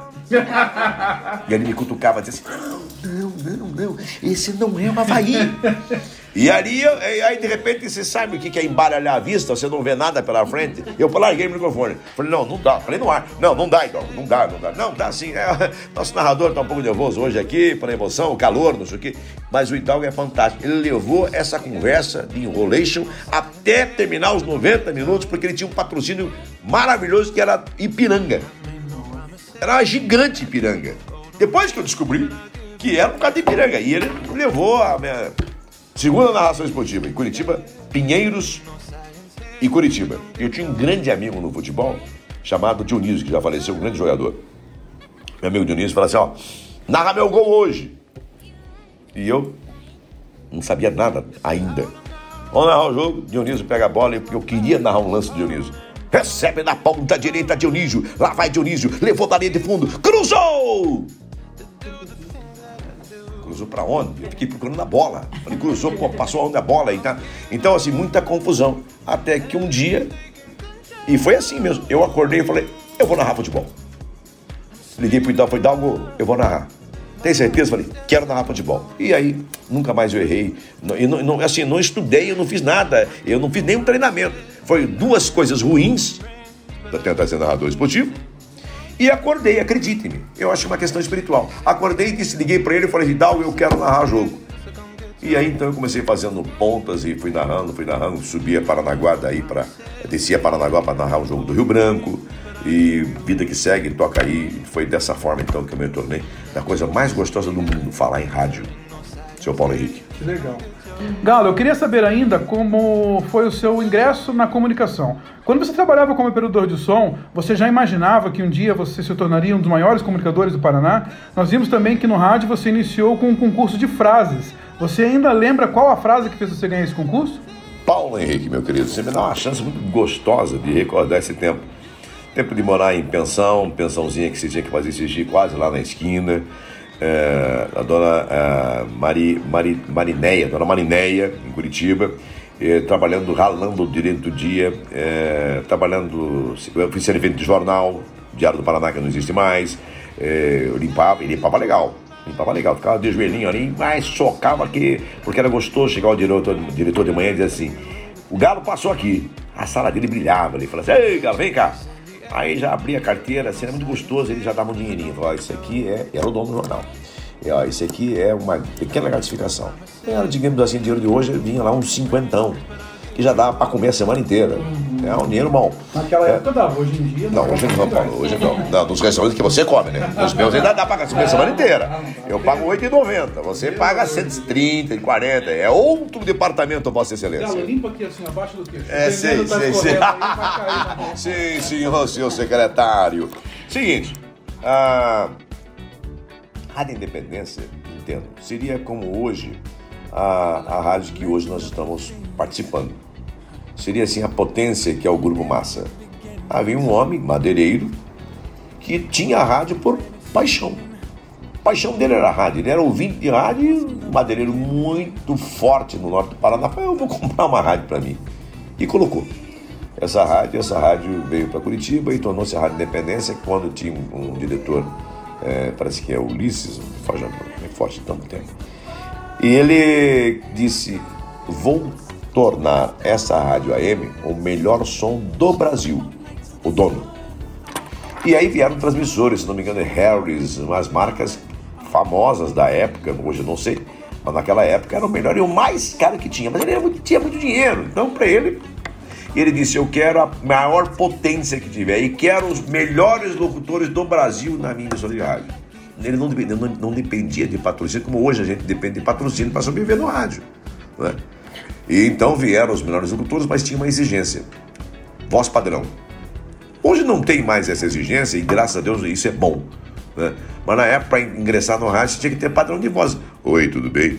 Senão, senão não, não passava. Não, o teste era ter vozeirão, voz grossa. né? E a Rádio Independência então resolveu inovar. A Rádio Independência de 40 anos atrás, aproximadamente, já era hoje o que as grandes FMs, como a nossa, como a de vocês que estão fazendo o programa, fazem hoje prêmios, prêmios e mais prêmios, brincadeiras, programa no estilo que desses que vocês estão nesse momento maravilhosamente fazendo. Parabéns mais uma vez, programa muito gostoso. Naquela época tinha é, Tá Tudo Bem, era o nome de um programa nesse estilo aqui, ó. Entrava o Azor, já falecido, e dizia assim: Vamos iniciar o nosso Tá Tudo Bem. Tinha um vozeirão que falava assim: Tá Tudo Bem. Entrevista hoje o Paulo Henrique. Paulo Henrique, tá tudo bem? Então, essa era Que legal. então, olha, foi aí, ó, que legal. Vamos com o Paulo Henrique do. Que legal! Olha, fica a sugestão do lado. Então, é, é, exatamente. Ah, é, essa emissora tornou-se assim, muito forte e referência no Brasil. Diversos locutores do, do Brasil queriam vir para cá, para Curitiba. Por causa do quê? Salário grande. E vieram muitos para Curitiba. Né? Eles tinham os melhores noticiaristas, tinha coisa fantástica. E aí então ele lançava promoção toda semana, Paulo Henrique. É, a, a, nossa querida Ana Paula e Séries, e você que está nos acompanhando nesse momento. O que aconteceu? Eu na pensão, saí da pensão, graças a Deus. Eu tinha três empregos, um de manhã, um detalhe, estudar um, um pedacinho para ainda é, se alfabetizar à noite. Não era no Mobral, mas era parecido. Então, eu escrevi à noite, ouvi chegando em Catum, liguei na Rádio Independência. É, era um somzão maravilhoso. Quando um homem chamado Hélio Ribeiro, que era locutor da Rádio Independência, ele gravava em São Paulo, da Rádio Bandeirantes, e mandava para Curitiba. Chamava-se o seu correspondente musical. Ele dizia assim: o seu correspondente musical. Ele fazia traduções de música. Tocava uma música em inglês e ele traduzia, ele cantava, ele era fantástico. Então ele lançou um concurso. Escreva uma, fase, uma frase sobre a Rádio Independência. A melhor ganhará uma geladeira. Eu pensei assim, rapaz, bem que podia ganhar essa geladeira. Né? Você ficou com a geladeira ou você vendeu a geladeira? Não minta. Fiquei com ela três meses, depois vendi. Engraçadinho, que legal. Aí, que legal. É, aí vejam só. Ah, escrevi a frase. Assim, não é, não é nem uma conversa, não. Um papelzinho. Não era de embrulhar pão, mas estava meio amassadinho. Fui desbordando ali, escrevi. É, eu estou na minha, você está na sua e a independência está na nossa. Naquela mesma noite eu saí e fui até a Rádio Independência, que eu morava na região, por ser apaixonado por rádio, eu tinha que morar perto da Rádio Independência. Ele veio entreguei porteiro, o senhor Ulisses. É, fui lá, fala molecão! E aí, Moreno? Ele era um baianão bacana. E aí, Moreno, o que, que você precisa? Eu falei, seu Ulisses, um dia você vai ser locutor, rapaz. Dizia assim, vai ser locutor. Entreguei, seu Ulisses, eu quero participar do concurso. Ih, tem que pôr no envelope. Um envelope, então, mas peraí. Ele foi na mochila dele, arranjou um envelope, colocou no envelope, escreveu, escreve seu nome aí. Eu escrevi, tá, coloquei lá. Estou em um, um sábado, descansando numa, numa rara hora de descanso. Eu trabalhava bastante, graças a Deus, trabalhava muito e era bom. Mas tinha que ter três empregos para poder se manter. E ligo o rádio ouvindo a Independência. Vem a filha da dona da pensão falou: Você já sabe? Você já sabe? Falei: O que foi? Você vai mandar eu embora daqui? Não, você ganhou! Ganhei o quê, mulher? Ah, você ganhou o concurso, a geladeira. Nossa, a pensão toda tá falando. Aí eu botei a cara pra fora do quarto, que pensão era aquela, um quartinho do lado do outro, parece um pombal. Eles querem, aê, galinho, ganhou geladeira pra nós, que ficou pra nós mesmo. É, pra nós geladeira. Então. E aí, eu falei, não acredito. Eu queria ir na Rádio Independência. Quando eu fui sair da, pra, rapidamente, é, botando um chinelo, que não era havaiana, é, era muito ruim. Era, embaixo fui num prego, fui um prego. E aí eu ouvi, quando o cara disse assim, e a, Almir, Almir, Almir Júnior, o locutor do horário, ele disse assim, vamos então, na voz de Hélio Ribeiro, a frase vencedora do concurso do verão. E o cara diz assim, eu estou na minha, você está na sua, a independência está na nossa. Ganhador é um homem conhecido como Galo. Nossa senhora, eu saí correndo, arranquei o chinelo e. E cheguei lá, não era o senhor Ulisses, era uma outra pessoa que também me conhecia, porque eu queria, eu queria entrar, nunca deixaram entrar na Rádio Independência, eu queria conhecer a rádio. Ele falou: O que, que foi aí, menino? Pananguarinha, vem aqui. Aí dava um café, eu falei, eu não quero café, eu quero entrar na rádio, queria a geladeira, vim buscar minha geladeira. Você é o cara do concurso? Interessante a organização. Na recepção da rádio, lá fora, na, na, na, na guarita, já estava lá o meu nome. Ah, olha, porque não tinha essa comunicação de hoje, né? Ah, já está aqui a orientação, o senhor fulano lá, que era o diretor, você tem que vir na segunda-feira, 10 horas da manhã, no programa do Almir Júnior, e você então vai receber a sua geladeira. Você viu? Olha como era a organização na época. Lá na, na guarita já tinha toda a informação que eu precisava. Hoje está no WhatsApp. Então veja como é que era naquela época. Né? Aí, senhor, vem aqui, assina aqui que você está ciente. Vem que você tem dois dias para pegar a geladeira. Né? Eu tinha que estar, tá, consegui o horário com onde eu trabalhava e fui. Eu tinha que estar tá lá é, 15 para as 10. Cheguei 6 e meia da manhã. 6 e meia da manhã. Eu não vi a hora ainda. E quando? Então, senhor Paulo Henrique, minha primeira experiência de falar, quando entrei dentro do estúdio da Rádio Independência, eu nunca vou esquecer. Eu chorei. Porque era um estúdio grande, lindo, maravilhoso, todo acústico, branco. Era todo branco o estúdio. Microfone pendurado e tal. E eu fiquei encantado daquele som, eu fiquei maravilhado. Eu estava como a Alice no País das Maravilhas. Alice não, vamos arranjar outro nome. Eu estava, Alice Alice não. Eu estava assim, feliz. Ah, feliz. Né? E sentei, o microfone estava desligado e o bobão chegou assim: Oi, eu sou o locutor, eu sou o homem que escreveu a frase e tal. O cara falou: Ô, ô, ô, ô, para, não está no ar ainda. então, a ânsia de querer falar. Aí ele falou assim: É o seguinte, quando é a primeira vez que me disseram isso, quando aquela luzinha vermelha acender, né, eu falo. E quando der com o dedo, você fala. O locutor todo assim, Almiro, Almiro, Almiro Júnior. Então, acendeu a luz vermelha, um cara maravilhoso, uma voz linda. Ah, estamos aqui recebendo o jovem que ganhou. Ah? Conhece essa frase? Aí entrava o Ribeiro, estou vida. Né? Ele disse, e o autor está aqui. Daí ele fez. Eu, oi. Oi. Ele disse, oi. Então, então. que legal. É, que legal. É, que legal. pode falar, pode falar, pode falar. Ele disse, então, como foi é, bolar essa frase? Eu disse, foi uma inspiração. Aí contei minha história, foi uma inspiração do momento. E ele disse, o que, que você vai fazer com essa geladeira? Eu falei, cara, vamos botar muita coisa pra gelar aí. Né? Vai, vai, vai, Só conseguia colocar gasosa Ucine, uma só, e água. A água tinha muito, não tinha mais nada para colocar lá, na geladeira. Né? E três meses depois eu vendi a geladeira, mas ganhei um emprego na Rádio Independência, São Paulo. Foi assim. Pode falar ou ainda para claro. por aí? É. Não, você falou, falou e você não respondeu a pergunta, que foi o seguinte: quando você trabalhava lá, de operador de som, você já imaginava que você ia ser um dos maiores comunicadores do Paraná? Então, Era uma coisa que você quis e você buscou e perseguiu porque você sabia que você ia ser ou as coisas foram acontecendo por acaso? É... Não, não foi por acaso, Paulo. Foi muita luta, muita então, perseguição, é verdade. Isso você tem toda a razão. Não, então, não foi. Lá não naquela foi. época você já sabia já, que era sabia. uma coisa que você ia buscar. É porque, veja, quando eu entrei no Rádio Independência, eu chorei. Quem é que chora? Eu chorei porque eu disse, estou, e me emociona até agora, estou dentro do meu sonho. Eu me briscava, será que eu estou sonhando? Eu li aquele microfone e falei, eu vou falar nesse microfone. Eu falei, meu Deus do céu. Eu desenhava microfone. Quando moleque, eu falava dentro do balde. Eu punha o balde na cabeça e minha mãe falou, para com esse negócio de falar no balde, guri. Que eu falava assim, ó, bola para Pelé, Pelé para Garrincha, Garrincha para Pelé. E depois eu cantava assim, Ave Maria, lararira, lá. Ela, para de cantar no balde porque eu gostava de ouvir o som do balde dentro. Experimente isso um dia. Põe um balde na cabeça e fale. É gostoso, você ouve o retorno da sua voz. É, é a história. É, Paulo Henrique, eu começo a achar que você tem um pouquinho de razão. que legal. Então, Paulo, assim, eu persegui mesmo, mesmo, desde o momento de oito ou nove anos, quando eu falei dentro do balde, tá?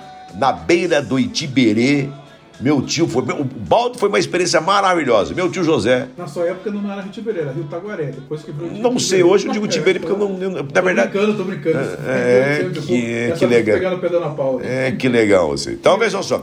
Ele foi com o balde e disse assim: venha buscar os peixes pra tia, tia Di, minha tia Di, da família Cunha em Paranaguá. Pra, pra tia Di fazer os peixes que tanto você quer. Pega o balde e vem buscar. E eu ia da casa até chegar ali na beira do rio, na canoa, com balde na cabeça. E cantando e falando. E meu tio tinha um vozeirão. Daí ele dizia assim: começa o espetáculo. O Galo tá falando para o Brasil e para o mundo. Ele ficava brincando comigo. Muito querido, muito querido ele, um amor de pessoa. Ele vai, vai, fala aí com teus ouvintes. Fala. E eu falava no balde. Pois é, estou aqui com o tio José, vamos pegar os peixes. Não, não fala assim, tio José. Fala, estou aqui com o pescador José. Estou aqui com o pescador José. Então, naquela época, quando eu tirei o balde da cabeça para colocar os peixes, olhou minha cara e falou assim: vá atrás que você vai ser. Você quer ser apresentador, quer ser locutor? Vá.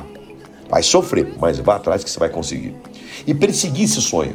Foram muitas tentativas, nenhuma decepção, só verdades. Ó, não dá, você não, você não serve, é, você não vai conseguir, você não tem timbre de voz. Eu ouvi dizendo assim: o que, que você faz na vida? Fala isso. Ah, eu já fui auxiliar de pedreiro. Parei. Vai se preparar, vai ser mestre de obra. Rádio nunca mais você vai entrar nunca me abateu, nunca fiquei bravo, nada. Mesmo depois, quando encontrei esse diretor é, que está vivo, em Curitiba, que veio me cumprimentar e disse assim: sou seu fã, gosto muito de você e tal. Eu falei: você lembra?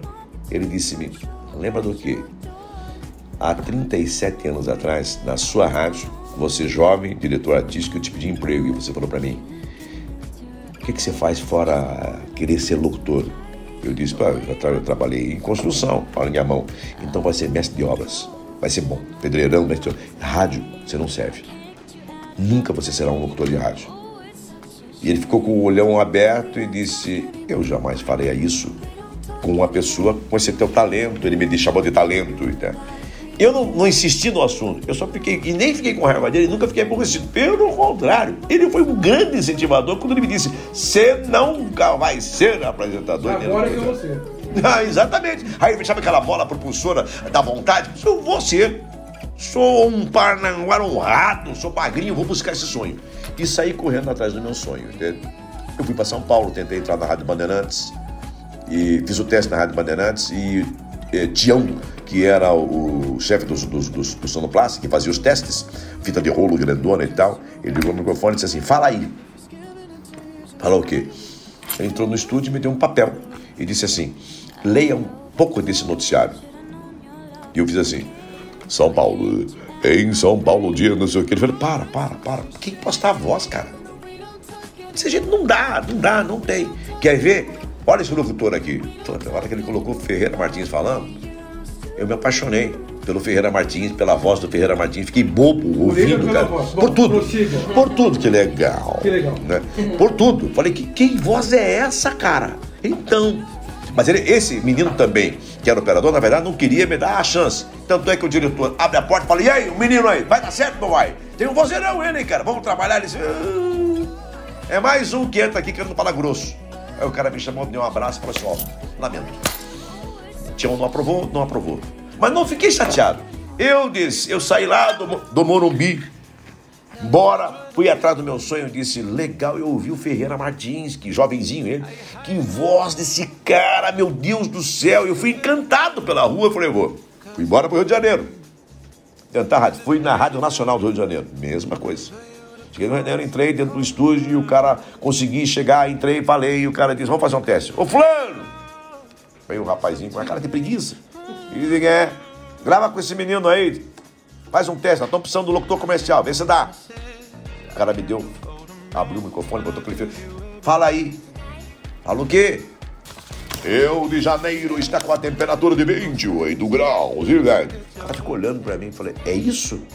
Falei, é. Falei, gostou? Ligou no microfone e falou, não vou nem mostrar pro diretor, cara. Voz grossa. Ouça esse cara aqui. Aí ele botou. Eu ouvi e falei, meu Deus, que voz encantadora, que interpretação. Que não sei o que, que não sei o que. Silvio Santos. Aí eu falei, cara, quem é esse cara? Eu falei, pois é, você vai saber quem é esse cara. Esse cara chama-se Silvio Santos. O maior que vai, velho. Eu falei, mas eu não sou Silvio Santos, velho. Deixa eu fazer o troço aí. Não, ó, tem 16 esperando pra gravar. Você tá fora, você não dá. E me mandou embora achando que eu fui embora. Rio de Janeiro. Fui parar na rua da Passagem 19, na dubladora Cine Castro. Entrei, tinha uma placa. Precisa de dubladores. E eu entrei lá pra dentro do estúdio, falei com a recepcionista, era a véspera de carnaval. Entrei, ela disse, queria fazer sobre o teste. Ela disse, hoje? Meu filho, tô indo embora agora. Em todo caso, Costa! Meu sobrenome também, né? Costa! Mais um pra fazer. Então, fiz um teste para dublador na Cine Castro. O meu, é, é, é, a minha voz era para um, um personagem chamado Johnny. Era um filme de faroeste, o cara com um cigarro na boca. E ele disse, ó, tá aqui o microfone. É um pouquinho diferente do que esse sistema de falar em rádio. Né? Que você tem que apertar lá e só você tem que entrar na sincronia da boca dele e solta a voz. Esse é o texto, tá aqui, ó. Tá? Você olha na tela e fala, falei pra ele, como é que eu olho na tela e falo que o cara tá lá? Eu disse, você não quer ser dublador? Se vira. Vai. Aí ele voltou. E uma coisa, você não é dublador? Não, sou. Ó, no Paraná eu faço dublagem e tal, no Paranaguá e tal. Disse, mas qual empresa? Me olhando de lá. Qual empresa? Falei, depois te conto.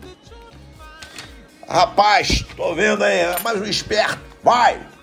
Aí soltou o troço e eu pensei comigo, falei, rapaz, eu tenho que fazer isso dar certo. Olhei e pedi a Deus. Falei, é agora. Por favor, eu preciso que dê certo. Texto aqui, eu não conseguia sincronizar, olhar no texto e olhar na voz. Cara, saía tudo errado. Quando o cara fechava a boca, tava falando ainda. Não dava. E o cara tava lá, então, então, vamos pegar, vamos invadir a fazenda. E eu, eu tava ainda lá, vamos então. Ele, para, para. Eu falei, meu Deus do céu, faça com sincronia.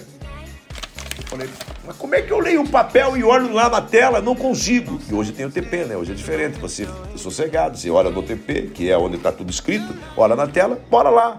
E hoje vale muito o improviso. Foi o que salvou. Falei que essa coisa vou improvisar.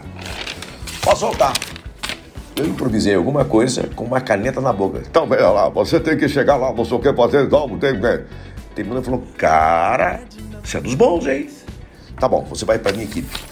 Colocou lá, falando, ó, ele vai interpretar o Johnny. Tá, pô, não, cara profissional, profissional. Era uma sexta-feira, eu tava sem dinheiro pra nada mesmo, gente. Nada pra nada, nada, nada de dinheiro. 18 anos de idade, nem um centavo pra nada. A única coisa que eu tinha, um relógio Tecnos, que era lançamento, que eu ganhei de uma amiga. Amigo. É, eu- minha, namora- minha namoradinha. Que legal. Aí ele disse pra mim só, depois do carnaval, já tá aqui a escala. O pagamento aqui é por voz, é por é, participação, participação, se você fizer cinco participação, uma, né? E recebe todo final de semana. Tá bom? Eu falei, não tá bom, cara. Pra onde que eu vou? E o cara já arrumando a mochila falou, meu irmão, é carnaval, eu desfilo em tal escola, tô vazando agora. Valeu, parceiro, gostei de você, vai dar certo, bora aí. Eu saí da dubladora, sentei no chão e abri a boca a chorar. Porque eu não tinha pra onde ir. Então, durante três dias, eu fiquei perambulando pelas ruas do Rio de Janeiro. Dois dias eu aguentei sem comer. No terceiro dia, eu apliquei o golpe. Falei, ah, eu vou comer. No Rio de Janeiro é muito famoso ter carrinhos que seria como cachorro quente, do tal angu. O que é angu? É um pirãozão. Que vai tudo, cheio de miúdos. Polenta, é nossa polenta. É a nossa polenta, exatamente, polenta. Nossa, que legal, você sabe. E aí fui, cheguei no cara e falei, pessoal, grava lá. Meu Deus do céu. É, grava lá, luz aqui, ó. Pega ele aqui, deixa eu ver, deixa eu experimentar isso aqui. O cara, opa, tira a mão daí, rapaz. Falei, Cara, aqui é global, vim gravar com você, meu irmão. Tá? Pra fazer. Onde eu me derrubei foi no sotaque. Meu irmão, tá falando, não, tá legal, vou sair qual programa? Pera aí, dá um pratinho que eu vou experimentar. E o cara entusiasmado. Aí O cara falou, que sotaque é esse, cara? Não você é? Esse é amarrando. Falei, pô, sou do Rio. Então, é, não, não falei meu irmão. Sou do Rio. Então tá, o que, que você quer lá desse. Eu não lembro o nome, se era cuscuz. Tinha um nome, vamos, vamos chamar de cuscuz. Vamos ver. Chamavam de angu Angu, angu. Não, não era baiana, não era baiana, é angu, angu tá certo. Angu, ele falou, tem de frango, tem não sei o que e tal. Meu irmão, é o seguinte. Não, não é meu irmão. É, me dá aí esse aí então de carne. Ok, vagabundo. Cai fora da minha barraca. Cadê o pessoal gravando? Tem lá. Carne. A carne. Falei, é, vai ser ligar. Então, eu fui pra rodoviária, depois do terceiro dia, com muita fome, mas eu tava mal, mas muito mal de fome, mas fui lá. E graças a Deus não me deu dor de cabeça, que fome dá dor de cabeça por causa do fígado, né? Fui até a rodoviária no Rio de Janeiro com o relógio técnico, parei, entrei e disse, eu vou pra Curitiba e ser locutor em Curitiba, então. Bora lá. Cheguei com o relógio técnico, houve uma desconfiança. O segurança foi muito legal, não podia passar para frente de uma situação. Eu contei a vida para ele. Ele falou: Deixa eu ver o documento. Mostrei o documento. Falou: Ó, seguinte, disfarçado, senta ali e vai oferecendo o relógio. Eu, você não é nada, não, vai sentir. Fica tranquilo. Vai oferecendo, mas oferece para quem vai embarcar para Curitiba. E fico, e fico, e fico, e falta 10 minutos e o cara diz: Curitiba! Próximo embarque em 10 minutos. Atenção, senhores passageiros. O locutor anunciando e tal. E eu fui embora. Eu falei, rapaz, tem uma ideia legal. Ser locutor de rodoviária. Perguntei pro cara se dava para ser locutor de rodoviária, se tinha emprego e tal. Disse, não. Mas nós temos uma concessionária em Curitiba que está precisando de locutor. Falei, pois é, tô indo para lá, tá desemprego. Passa um rapaz, jovem, muito simpático, cantarolando com um amigo, e o amigo de cara feia. E ele dizia assim: Cara, a tua mãe é doida. Nunca vou esquecer, tua mãe é doida. Ficou brava porque eu disse pra você que eu vinha passar eh, dois dias e, pô, nós comemos de eu passar o carnaval aqui. E o cara, pois é, cara, mas ela, pô, eu vou embora hoje sem o carnaval. E o cara só dizia, pois é, e ouvindo a conversa. Aí eu, com licença, o que, que é? Cara, eu sou de Curitiba, moro, na verdade, eu moro em Paranaguá. Ah, você é de Paranaguá ou de Curitiba? Eu já misturei Paranaguá, né? Paranaguá ou Curitiba? Falei, tá, é daquela região minha lá. Eu tenho esse relógio técnico, eu toco pela tua passagem. Aí o cara falou assim pra mim: esse relógio Tecnos vale 10 vezes mais que uma passagem. Eu falei, mas não me, dá um dinheirinho pra comer. Não, você quer? Aí virou pra mim e falou assim: o que, que tua mãe vai dizer? Vai matar nós dois. Minha mãe quer que você vá embora. Nós vamos voltar pra lá pra dizer: olha, ele voltou. Eu, parece, que, parece que o cara era mal vindo lá da família. Eu não sei o que aconteceu. Ele pegou meu Tecnos, foi no segurança, mostrou pro segurança e era o cara que tinha falado comigo. O cara deu sinal de positivo e eu peguei e embarquei para Curitiba. Na cabeça, um único pensamento: vou ser locutor de rodoviária. Vou chegar em Curitiba e vou ser locutor de rodoviária. E a fome, seu Paulo Henrique? E a fome? Gente, eu, não, eu tava mole, eu não aguentava, mas sentei no último banco. Entraram algumas pessoas e de repente umas mulheres alegres. Lá, lá, lá, canara, lá, lá, lá. E eu. Com licença. Vocês são da onde? Paranaguá, meu, somos de Paranaguá. Falei! E ela olhou, o que foi? O que foi? Eu também sou de Paranaguá e estou morrendo de fome. Um olhou para outro, era um quadro, um olhou para outro e tal. Eu, eu tava com um macacão. Macacão de jeans. Acreditem, não era rosa e nem era vermelho. Era salmão. Só se for você quando foge. Aí foi maravilhoso, porque essas meninas conversaram e disseram, ó, prova que você é de Paranaguá. A igreja lá se chama-se Nossa Senhora do Guadalupe, não, Rocio. Hum, hum. É, mas você sabe que lá tem uma história que todo mundo conta errado, que lá tem porto, nem água tem. Tem. Os maiores portos do Brasil é lá. O que mais você quer? Fala, se perguntar de Paranaguá, eu vou dizer pra você. E aí tinha em Paranaguá uma professora, é, eu não sei se é Cidália, não era de Morretes, enfim, é, Helena Sudim. Helena Sudim. E ela me disse assim: tem uma famosa professora, é, muito conhecida, que mora numa cidade muito próxima, mas é a melhor professora que tem. É, tá lá em Paraná, ela me olhando, porque ela era professora eu não sabia. É, mas eu acho que o nome dela é Eleonora da Silva. Eu fui a pessoa, olha, eu nunca ouvi falar. Aí eu conversei com uns nomes, ó, tem alguns nomes famosos, e eu tenho de lembrança. É, Ilha dos Valadares. Esse cara é magrinho.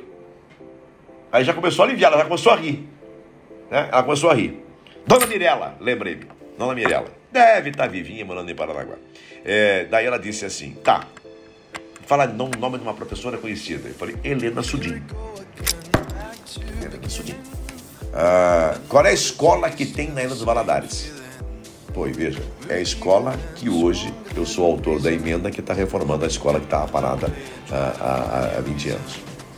Então, ela disse: na primeira parada que tivermos, a gente paga o lanche.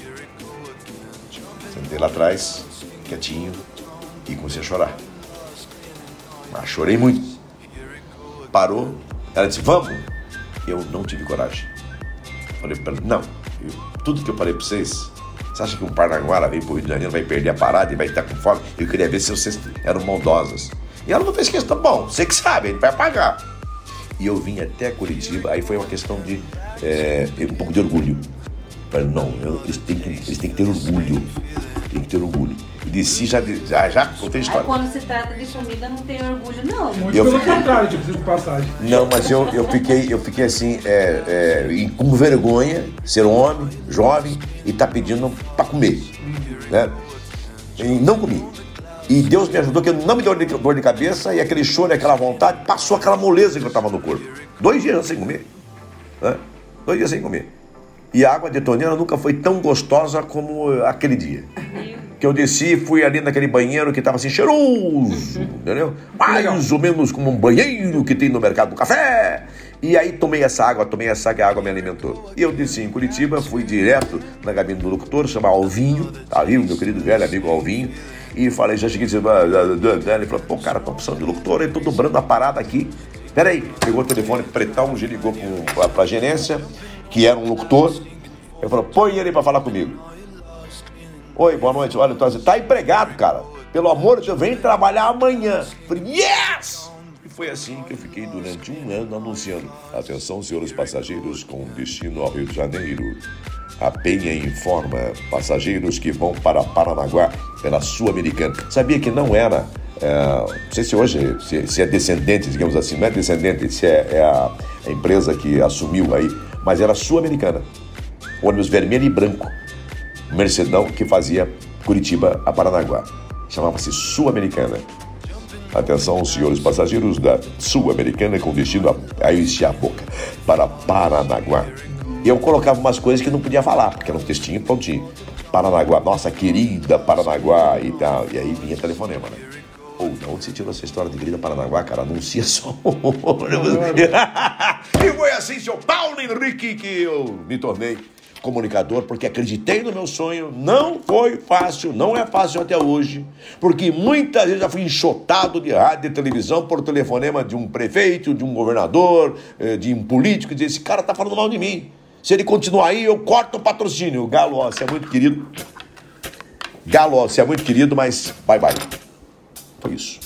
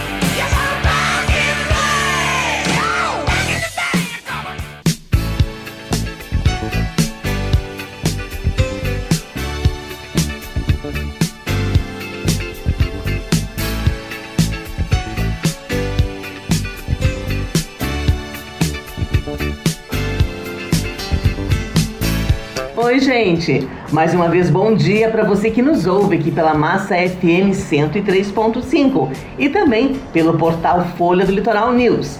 Este é o programa Folha do Litoral, apresentado por Paulo Henrique.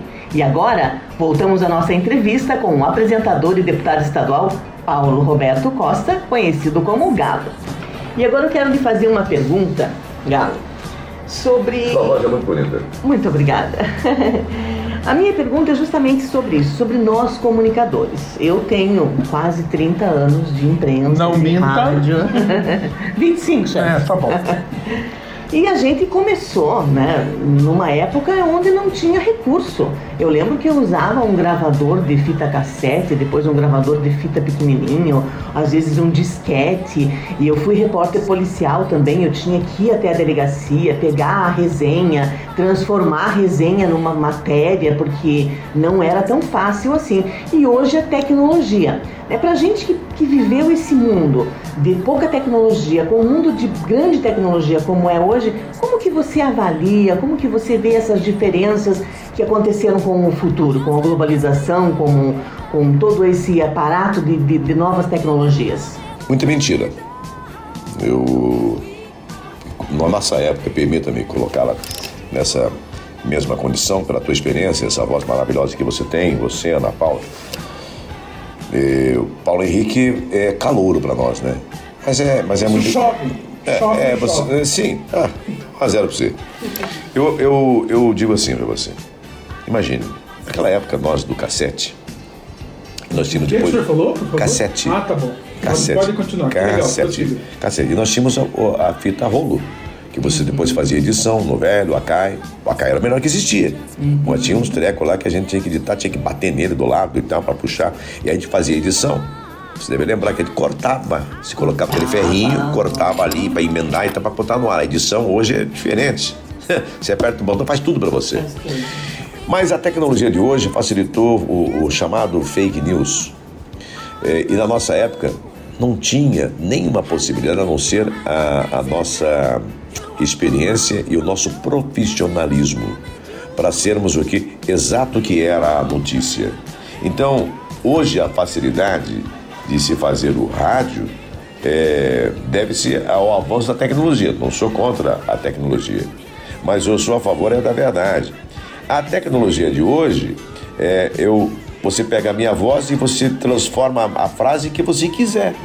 Naquela época se fazia isso? Podia se fazer se você fosse cortando a fita com o estilete. Cortava em cima de um ferrinho assim, um estilete, então você, você ia emendando. Mas a sensação que eu tenho, essa é a minha opinião, havia uma fidelidade na matéria que você fazia. Fidelidade exata do que você fazia. Né? Não havia nenhuma fantasia. Havia sensacionalismo. Nosso jornalismo ele é confundido quando diz, ah, a mídia gosta de fazer sensacionalismo. Não, nós gostamos de chamar a atenção para que entendam que isso é necessário entender, ouvir e compreender. Esse, esse avanço da tecnologia, ah, em qualquer lugar do Brasil, hoje você pode botar o rádio, o som. Nós estamos aqui no estúdio da Massa FM e poderíamos estar na China, fazendo de forma normal, natural, sem nenhum problema. E na nossa época, de nós começamos em rádio, era totalmente diferente. A tecnologia de hoje permite que a mentira seja falada tantas vezes que acaba virando verdade. E na nossa época, não. Até que havia uma exigência muito maior, você era mais fiel à sua fonte. Né? Sim, A- era fonte segura. Exatamente. E ninguém contava quem era a fonte, né? Não, nunca se contava que o delegado falou, que disse tal, uhum. ou que se tinha um agente querido que dizia assim, "Ah, vem cá, não fala, mas tá assim, assim. O agente, o escrivão sabia muito, né? Então, hoje, a tecnologia, você senta, você aperta o botão, você grava até na unha. Você põe a unha, unha no rostinho, tá, tem um aparelhinho embaixo da unha, grava, quer dizer, é, favorece aqui nós, a- a- o rádio, a comunicação, favorece hoje a tentativas de pegadas, de, de se colocar no ar falsidades, entende? Na nossa época, o rádio, a comunicação, era mais real. Era mais real. Não sou contra o avanço da tecnologia, mas eu sou a favor da verdade. A verdade está muito distante eh, daquilo que nós precisamos, porque a tecnologia não é que a tecnologia nos dá a condição de mentirmos, mas a tecnologia ela dá a condição de que você coloque a informação do jeito que você quiser. Não existe mais você entrar no estúdio e falar assim, mas eu tenho que falar esse texto como está aqui. Olha, eu vou, vou adaptar esse texto aqui, peraí. Você vai para o computador e você prepara, mas naquela época não tinha máquina de escrever, você fazia. Fazíamos, mas havia uma, uma preocupação muito grande. Olha, eu tenho que mostrar a verdade como está lá. A tecnologia facilita falcatruas, a tecnologia facilita uma série de coisas. Porém, a tecnologia nos dá a notícia naquele momento que caiu o avião da Marília Mendonça, a matéria, a imagem estava no ar rapidamente. Se fosse na nossa época, aí, aí, aí, aí nesse momento eu aplaudo a tecnologia. Se fosse na nossa época, até chegarmos lá, até nós conseguimos, digamos, pedir uma linha para a Embratel, seja o que fosse, para poder fazer diretamente do local o que aconteceu, já tinha sido resgatado, retirado do avião, levava muito tempo. Hoje isso ainda até com alguns excessos, né? Acabam mostrando o corpo, acaba sendo até uma, uma certa falta de respeito para com a família. Concordo Enfim, a- é, isso também permite. Isso que a gente, a Séries bem colocou na pergunta, a questão do bom senso, né? Antigamente não tinha tecnologia, mas tinha o bom senso, senso, e a credibilidade de quem estava conduzindo a notícia. Hoje as pessoas perderam um pouco isso e às vezes acaba até cometendo alguns excessos. O que me traz muito orgulho, que em quase 30 anos de profissão, ainda sendo repórter policial, eu nunca tive nenhum processo contra uma palavra que eu tenha dito. Parabéns. Não seja por isso, vamos processar você amanhã. Galo, eu quero te perguntar o seguinte. É, ainda sobre comunicação, muitos comunicadores se consagraram políticos em virtude da comunicação. O próprio governador do estado, né, o Ratinho, é, começou na política através aí da, do programa de rádio, na rádio é, Massa FM. É, o próprio Alborguete, como já falamos, figuras aí pelo Brasil afora, como Wagner Montes, Celso Russumano. Aqui no Paraná nós tivemos ainda os irmãos Carlos e Iris Simões, que foram deputado estadual e federal, enfim. A sua entrada na política se deu também por conta da comunicação? A comunicação influenciou a sua decisão de entrar na política? Perfeitamente. Mas é, que caminho? A comunicação me chamou a atenção na necessidade do povo. Porque eu, como comunicador, eh, principalmente no rádio, o rádio me deu isso. O rádio foi desenvolvendo. O rádio é a maior faculdade que existe, Paulo. O rádio, seu Paulo Henrique, Ele desenvolve tanto a sua mente, ela, ela te dá tanta. É, é, eu uso uma palavra que talvez nem exista no dicionário nenhum, que é o tirocínio. Porque ele é um tiro, o raciocínio um tiro. É muito rápido, você tem que estar muito bem preparado para real, né? e rápido, vamos lá. É, isso me fez, me chamou a atenção que o rádio me dava muita credibilidade. Eu conseguia conversar com governadores, com autoridades, eu conseguia entrar na casa da dona Maria, minha querida amiga, com muita facilidade. Mas eu notava uma coisa, que como é, comunicador, eu não conseguia, eu ia até a primeira página. Eu não conseguia virar a página. Uma limitação, né? Alimentação. Então, eu queria saber alguma coisa de uma questão política e quem me dava a informação era um político, do jeito que ele queria. E eu passava, mesmo não habilitando, eu, "Pô, mas será que é isso mesmo? Eu dizia, não, será que é isso? Né? É isso? Quando o governador, quando o Ratinho, o pai, sempre foi com o pai, o meu- as minhas, minhas tratativas, eh, me levou, eh, me convidou, eu estava na rede, na rede Record, ele me convidou, eu ganhava 25 mil como apresentador na Record, ganhava 10 na Bandeirantes, 25 na Record, porque o Ibope sempre estava me ajudando. E foi feita uma pesquisa e me chamaram. Ficou eu e Gilberto Ribeiro, um grande comunicador, pessoa que eu respeito muito.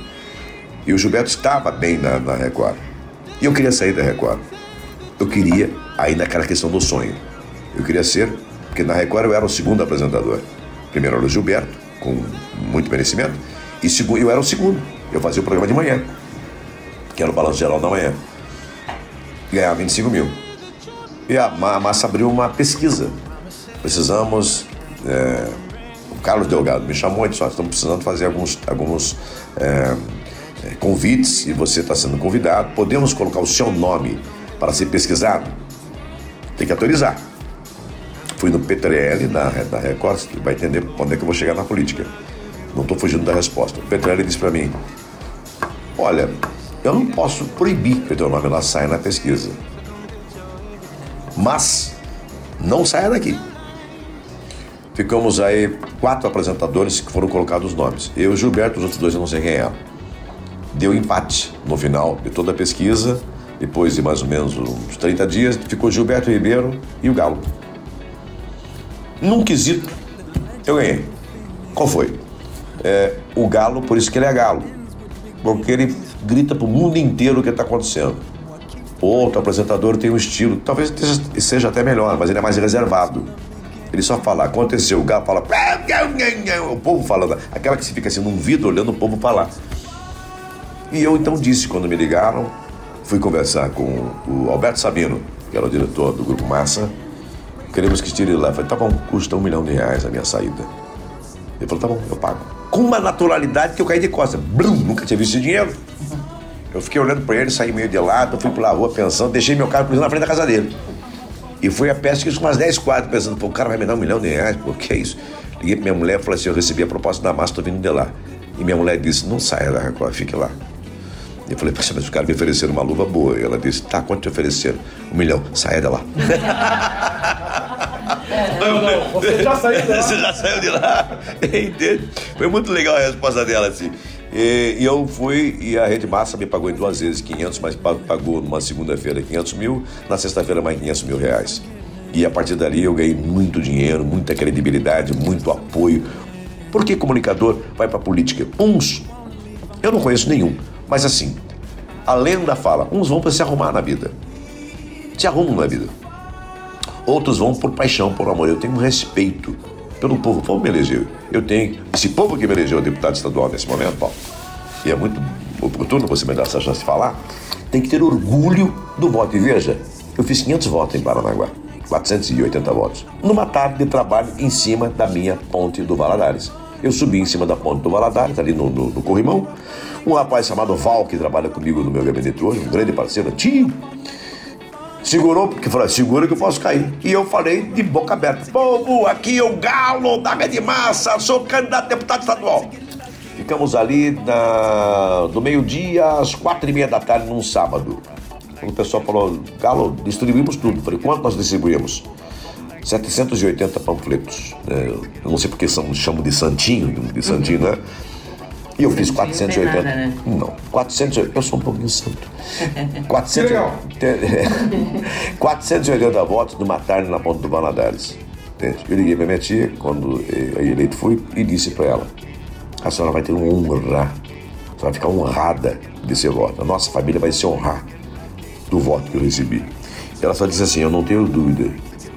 Desculpe a palavra, se você fizer uma cagada, eu te acabo, te rebento. Eu vou te meto a mão na cara. E ela é assim, eu te meto a mão na cara, entro na Assembleia e vou lá e te quebro. E, e ela me atia dessa forma. Então, a televisão me deu a grande oportunidade, mas eu devo sim à população, ao povo que me ouviu pela Rede Massa. E hoje eu estou tendo a oportunidade de estar falando no microfone da Rede Massa que eu sempre quis falar. Lá em Curitiba, na Rede Massa, eu.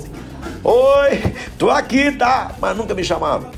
Porque o diretor disse assim: o galo não é de rádio, o galo é de televisão. Lê do engano. Eu sou de rádio, televisão é por acaso. A minha paixão chama-se rádio. Isso aqui é maravilhoso. Porque o, o, o rádio é imitação, é, perdão, é imaginação. As pessoas te ouvindo, Paulo Henrique, acham que você é bonito. Nossa, que cara lindo. Quando elas me conhecem pessoalmente, elas dizem, elas dizem razão. Tô procurando o Google. o rádio é encanto. Você está falando, o rádio é encanto. Então, Paulo, fechando, e agradeço a oportunidade de responder sobre essa pergunta. É, sim, foi a comunicação que me levou a estar deputado. Estou muito feliz é, e muito feliz mesmo porque o rádio me deu. A, a televisão foi importante, sim, porque a imagem, o cara te vê, fala: olha, tá lá, olha, o negão tá lá, é ele e tal, o galo, é o galo, é o galo, é o galo. Mas a voz é, é, é uma coisa boa. Você ser reconhecido em algum lugar, você chega. Você tem. Me dá um, um que eu adoro ali no Mercado do Café, a, bana, a minha bananinha, que é gozado, né? Paranaguá fala banana recheada, pô, não é a banana recheada. É, mas, Pastel recheado de banana. é, eu falo, me dá uma bananinha recheada. Fala, Dica, nós vamos quebrar na recheada agora. Boa. Em férias, eu recebi um recado do advogado do pai, do Ratinho. Galo, você tem certeza da sua decisão? Eu estava no Nordeste, estava em Porto Galinhas, de um presente que eu ganhei de um grande anunciante do, da- da- do meu programa na, na, Rede Massa, do Tribuna da Massa. Era dono de um laboratório que me deu de presente via pela direção. Eu saindo da televisão e a televisão autorizou. Não, pode dar de presente para ele. Era buscar de jatinho em Curitiba, fui eu, minha mulher e meu neto. Para Porto Galinha. Lá eu recebi a ligação do filho do Alberto Sabino, que é, que é advogado do grupo até hoje. O pai saiu, mas o, o, o doutor Sabino continua, o, jovem advogado. E me disse: só vou te fazer uma única pergunta. Se decidiu, você vai sair político? Vou. Então você está fora. É a resposta que eu, eu fui mandado embora por telefone pelo advogado e disse assim: e ele é meu amigo. Não, meu amigão, mas assim, a gente se gosta. Se respeita, digamos assim. Ele disse: então eu estou te comunicando, você está fora da televisão. Eu impactei, claro. Sentei e falei: rapaz. Ah, já, já, já tinha feito um pé de meia. Eu falei: rapaz do céu, vou sair, será que eu estou certo? Será que eu vou me eleger? Aí bateu todo o desespero. Eu já tinha falado em palavra largada, nem cavalo você pega mais. Falei, eu vou, eu vou ser deputado. E é isso, Paulo Henrique. A política foi através da comunicação. né? Eu estou eh, deputado, eu não sou deputado, eu estou deputado. Eu sou comunicador. Eu sou radialista, eu não sou jornalista. Eu tenho registro de jornalista por é, uma deferência do tempo de rádio. Agora, radialista eu sou. E isso não tem a menor dúvida disso. Conheço bastante de rádio e a gente aprende todo dia. Aprende, inclusive com você, que não é radialista. Mas a gente aprende com você. Mas eu aprendo mais com você, porque quando inventaram o rádio já tava lá. Sim, eu, sou pai, sua mãe, então.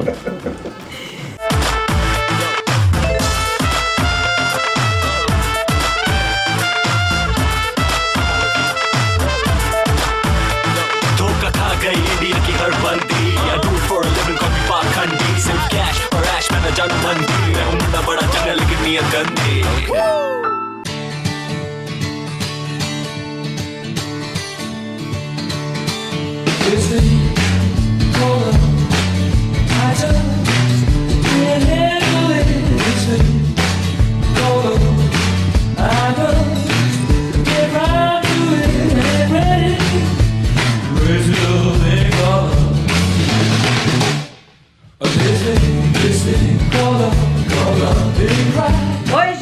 Gente! Mais uma vez, muito bom dia para você que nos ouve aqui pela Massa FM 103,5 e também pelo portal Folha do Litoral News.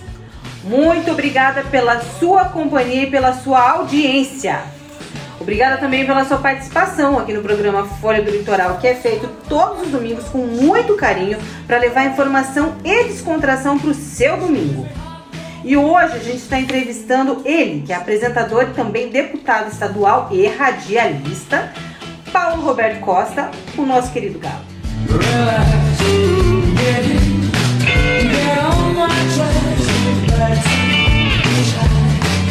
Galo, agora a gente vai para um ping-pong aqui, um joguinho. Eu vou te fazer uma pergunta, você me responde também com uma palavra, no máximo duas, tá? Tá. Não vai trapacear. Ô, louco! Rádio e televisão. Vai, defendeu. Você, vai, leva. Você tem razão, Paulo. Rádio ou televisão? Rádio, Internet ou jornal? internet, Capital ou litoral? litoral, Coxa ou Rio Branco? Veja bem o que você vai responder. seleto, Política ou comunicação? comunicação. Gato ou cachorro? Os dois. Família. Amor. Dinheiro. Pra ser. Pra ter o suficiente. Não, não, já trapaceou. Pera aí, deixa eu meter. Você disse que era duas palavras. Tá. Ele já falou cinco ali e você não, Não, falou. tá, tá, então, vamos Quando repetir. é o que é, você vem arrebentando a gente. Agora ele, porque é deputado, você tá fazendo Mas todos não, aí. mas eu gostei da entrevista, eu gostei dele. Pode, pode responder. Posso responder Pode. então sobre o dinheiro? Dinheiro. É, você perguntou do dinheiro, né? Dinheiro. Eu não sou apegado ao dinheiro. Permita-me só não ser duas palavras, uma, porque o ping-pong é assim. Eu não sou apegado ao dinheiro. Tem que ter. Devo muito em banco. Mas eu não sou apegado ao dinheiro. né? Que tem, a família tem que ter. A família precisa ter de bom. Bora eu. Bora lá. Vamos lá, Ratinho Júnior. Um jovem para ser presidente da República. Álvaro Dias. Melhor senador do Brasil. Lula Bolsonaro? Moro. Sérgio Moro. Sérgio Moro é, é o positivismo. É o sonho do brasileiro para a nossa realidade. Paulo Roberto da Costa. Continua perto dos 70 anos, atrás do sonho. E o Galo. É lindo. Não minta. É, o Galo, ele é muito severo com o Paulo Roberto. Muito severo. O Galo cobra muito do Paulo Roberto. E o Paulo Roberto não é fácil. E o Galo é tinhoso. É pananguara, mas daquele assim que eu vou te contar. Nhoca, o que, que ele quer? Então, Pronto? pronto, é isso? O Galo é o cobrador do Paulo Roberto, então. Galo, eu quero mais uma vez te agradecer pela participação aqui no nosso programa, esse bate-papo muito legal, onde os nossos ouvintes puderam conhecer um pouco mais dessa figura tão carismática que é o personagem Galo, que você, meu amigo, meu xará Paulo, faz tão brilhantemente. Quero então deixar a palavra aberta para você fazer as suas considerações finais e também deixar a sua mensagem de final de ano aos nossos ouvintes de todo o nosso litoral do Paraná. Quero pedir autorização para você para fazer um agradecimento primeiro a, a veículos de comunicação. A TVCI, se você me permite dizer que são parceiros maravilhosos que vieram para minha vida, eu fui para a vida deles e eles me dão uma grande oportunidade de falar do meu trabalho para o litoral. Eu não seria dessa forma se eu não tivesse a chance. Dois, agradecer a você de me trazer uma emissora tão forte, uma marca tão forte. E veja, é meu sonho falar na Rádio Massa, cara. Na Rádio Massa. Quantos anos eu fiquei esperando? Mais de 10 nunca chamaram para dar uma palavrinha. E olha que eu convivi dentro da- da- do Grupo Massa. Mas nunca lembraram de levar o Galo para o rádio. Eu ouvi duas vezes do, do, do- do apresentador Radinho. Eu quero fazer rádio com você. Um dia nos encontra e falou, ô Galo, você pinta o bico, né? É isso, rapaz? Ó, precisamos fazer rádio. Então, é, mas você me, me, me, me completou na comunicação de que aí está a demonstração do sonho. Eu nunca desisti e nunca me ofereci para, ah, rede massa. Não, nunca me, nunca me ofereci para falar no rádio, na rádio, na rádio do Grupo Massa. E você me realizou um sonho hoje. É um sonho maravilhoso. Porque é minha vida, amigo. Eu, eu sou. Nós nos conhecemos um pouco. Você tem uma personalidade forte e respeito isso, não é? Ah, E a minha, não sei se é forte. Eu sou paranaguara, entende? Eu, meu jeito de tocar a vida. e quero continuar sendo o representante do meu povo. O povo, minha gente. Eu fico muito triste, Séries, Ana Paula, Paulo Henrique, Nicolas, nosso querido Nicolas, muito simpático ele, o jovem que está aqui nos assessorando. Ele vai acreditar. Mas você é muito querido, acredite. Eu só lamento, Ana Paula, é, de que ter que pegar, eu já chorei por isso, de ter que pegar o telefone e dizer: atendam essa mulher que ela tá morrendo. Quem tá falando? E você tem que dar carteirada. É o Galo, deputado Galo. Isso me dói muito, cara, de ter que usar a carteira de deputado para poder dizer assim: tem um homem na porta do hospital regional com crise renal, vocês não vão atender, são três horas da manhã. Olha, antes que você feche o telefone, eu me chamo Galo, deputado. E graças a Deus, às vezes que isso aconteceu, no telefone sempre disseram assim: Nossa, Galo, eu sou fulana de tal, não sou médica, mas eu vou transmitir o teu desejo para alguém. E é muito doído isso. Desculpem. É muito doído você ser, estar deputado e ter que usar a carteira de deputado para pedir atendimento médico, cara. Você usar a carteira de deputado para dizer assim, seu fulano, eu estou precisando de 100 cestas básicas para mandar para a Ilha do Amparo, que os pescadores estão passando fome. Eu nunca imaginei que estar político eu tivesse que usar a carteira para pedir comida e pedir medicamento e pedir escola para o povo. Nunca imaginei que eu tivesse que brigar durante um ano e meio para conseguir a reforma do- da escola Cidália. Nunca. Eu achei que ia chegar e dizer assim: vamos fazer a reforma da escola Cidália? Eu dou a emenda. Um ano e meio. Hoje está indo aí, está indo muito bem, graças a Deus, para, pelo, pelo povo. É, mais uma coisa que vocês estão me dando uma oportunidade. Eu nunca falei de- dessa forma. Eu continuo perseguindo, vou continuar perseguindo o meu sonho. Me decepciono na política de ter que usar a carteira para pedir vaga na saúde. De ter que pedir, mas eu não tiro ninguém da fila. Esse é o detalhe. Eu nunca liguei, minha gente, para alguém e disse, senhor fulano, dá para você atender o Paulo Henrique? Tá com crise renal, o rim tá inchado, ele pode morrer? Põe ele agora para ser atendido. Eu sempre disse assim, doutor, grato por me atender. Eu tive um grande parceiro no Hospital Regional de Paraná, o doutor Ângelo, é médico há 30 anos no Hospital Regional, é, no, no Hospital do Trabalhador em Curitiba. Então, eu digo assim, doutor, você está sabendo que tem um homem na portaria da ou enfermeira, às vezes, a maioria das vezes é a enfermeira que me atende, que tem lá embaixo, Galo, eu não, eu tô sabendo disso, vou averiguar. Ele está lá na calçada, sentado, chorando de dor.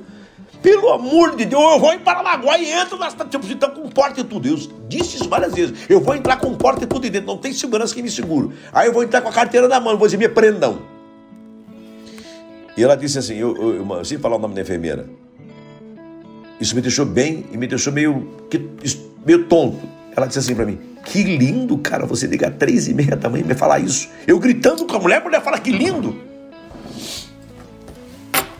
Porque ela disse pra mim, nós não somos culpados. Não somos nós, cara. Não crucifique nós, não somos nós. Atenderam? Atenderam. Atenderam e está em tratamento. O povo não tem hospital, o povo não tem saúde. O SUS é maravilhoso. O hospital eh, do Rocio em, em- em Campo Largo pode contar essa história. Que existe sim condições de fazer o melhor hospital. Vocês sabem o que é uma criança acordar de manhã e falar para a mãe assim: mãe, eu tô com fome. E a mãe virar e dizer assim: eu vou fazer uma farinha, botar um pouquinho de açúcar, não põe muito, senão a tua irmã não pode. E dá para a criança. Eu vi isso, Paulo. E saí desesperado buscando com a carteira de deputado cesta básica, cara. Pô, velho. Então eu, eu tô sendo político para pedir cesta básica. Faz mal? Não, não faz mal. É que eu descobri que o povo não tem proteção. A minha condição de estar político hoje, Paulo, Séries e Ana Paula, me fez eu descobrir que o povo tá abandonado geral. Ah, então você Não, não estou pondo assim é, é, é, é, é, culpa em ninguém. Ah, o culpado é o Zé, o Pedro, é o governador. Não, não, não é culpado. É o Brasil que está com um drama antigo. É antigo esse problema. Me desespero quando vejo o salário de uma professora, gente. Ah, mas você votou a favor do governo. É, um, é, é uma outra questão. Voto por estar na base porque eu tenho palavra. Mas muitas vezes eu vou igual o boi vai para o batedor, eu vou me arrastando. Eu falo, mas meu Deus do céu. Então, é, há uma decepção. Eu não sabia que carteira de deputado era para usar para isso. Eu achei que carteira de deputado era só para guardar de lembrança.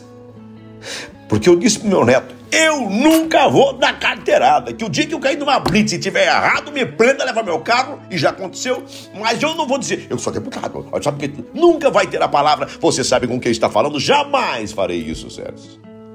Agora, para encerrar, eu tô chorando e nem vou pedir desculpa porque o choro vem na alma.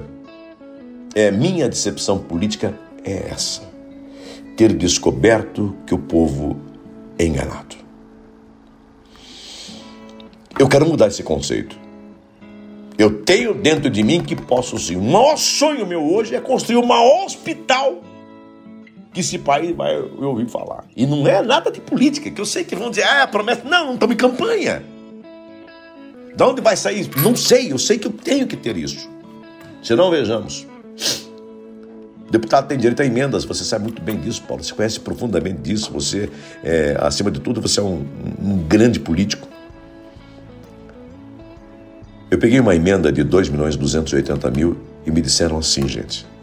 Galo, distribua para 10 municípios, para você ter voto.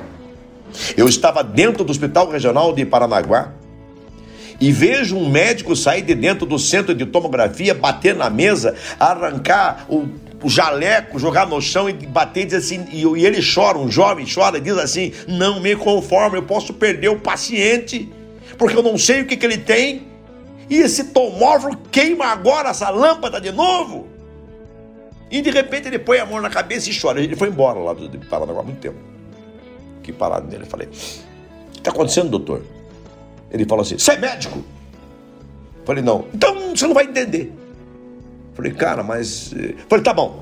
Vou te responder no mesmo tom. Doutor, o que está acontecendo? Aqui tá, ó, deputado Galo. Ah, você que é o Galo. Começamos se estranhando e fomos nos entendendo. Ele falou assim: Você tem coragem? Me dá um tomógrafo novo. Custa 1 milhão e 800. O melhor do mundo. Tem na empresa tal, assim, assim. Já pedi 35 vezes, ninguém deu. Você tem coragem? Não. Você vai pegar a tua emenda, vai rachar ela. Eu conheço bem. Sou de família política. Você vai. Falei, então me aguarde. Eu vim de Paranaguá, cheguei na Assembleia, chamei a minha turma e disse: eu, meu, eu tenho quanto de emenda ainda? Você tem 2 milhões 280. Falei, vai todo para o Hospital Regional de Paranaguá. Só disseram assim: aqui tem uma turma muito bacana. Pô, legal. Mas nem falem. Então, agora veio o pior. Eu esperei dois anos. Dois anos pedindo, brigando, até que um dia eu fui para a tribuna, Paulo, e aí fiz aquilo que o rádio nos dá a condição. Abri a boca, berrei, cadê o tomógrafo para Paranaguá? O governador ficou sabendo disso às 10 horas da manhã. Ao meio-dia, o governador estava autorizando a compra. O governador não sabia. O Gatinho Júnior não sabia que eu tinha dado uma emenda para comprar um tomógrafo e estava parado há dois anos. O governador não sabia. O governador soube porque nessa, nesse dia ele estava assistindo a, em algum lugar, por televisão, o celular, e eu soube, nunca falei com ele sobre isso. Aliás, eu só me encontrei com o Ratinho uma vez até hoje, fora de evento. Nunca fui no gabinete dele porque eu não passei do chefe de segurança. Aliás, do chefe de gabinete. Eu ninguém queria uma audiência. O cara falou para mim: olha, ele tá muito culpado, deputado. Eu falei: tá bom, já passou três anos e eu não sentei com ele ainda. Mas é um querido, eu gosto dele, eu gosto dele. Porque quando a gente se encontra, é, é muito gostoso. Há uma sinceridade. E eu entendi, não é o Ratinho, é a blindagem em volta dele. O Ratinho é um querido, mesmo. O Ratinho vai ser um presidente da República ainda. É um grande governador, jovem, com boas ideias. Entende? E ele não, ele não se furta de falar com ninguém. Só que existem vários governadores em volta dele, Paulo. Né? Igual você, como secretário lá que tem trocentos, é, ninguém chega perto de você. Pelo todo mundo. É, mas ninguém chega perto de você. Todo mundo. Então, Tem Paulo. que passar pelo Ariane, mas que eu então, é. então veja bem aqui uma coisa, queridos. Esse tomógrafo está em Paranaguá e quando o governador soube, ele autorizou a compra, recebeu um telefonema, chegou no Porto de Vitória, veio o caminhão, nós arranjamos dinheiro em Paranaguá, fomos mandar buscar, o tomógrafo veio, está em Paranaguá, é outro drama agora. Estou brigando há seis meses para que se ponha o tomógrafo em funcionamento. Então eu dei um tomógrafo para o nosso litoral, considerado o mais moderno, com 300, não sei o que. Você entende disso, Paulo? Eu não entendo. Um raio-x, que esse médico me falou, esse jovem médico falou para mim, de 33 anos ele, que tinha que ser um raio-x digital e uma ambulância alfa. Eu dei apenas para um hospital. Apenas eu dei para o meu povo. E recebo a grande notícia nesse final de semana. O Hospital Regional de Paranaguá não tem condições de colocar o, o, o, o tomógrafo. Aí eu fui falar com o Beto Preto. Eu falei, vocês nem ousem tirar o tomógrafo de Paranaguá. E ele disse, não, mas lá não tem condições. Ele abriu um sorriso e falou, não, não tem condições se não fizer um local adequado, Galo. Já estamos adequando o local, o local. Hoje não dá para enfiar lá dentro, não tem espaço, mas já autorizei fazer um local para colocar o tomógrafo lá dentro. Então, eu quero agradecer imensamente a oportunidade que vocês estão me dando de poder abrir o coração. Eu nunca falei tanto e tão aberto como numa emissora de rádio, que o rádio é minha paixão. Televisão é boa? Já agradecer a minha querida TV se é boa. Porque você bate, biga, desculpa, mas o rádio é mágico, né?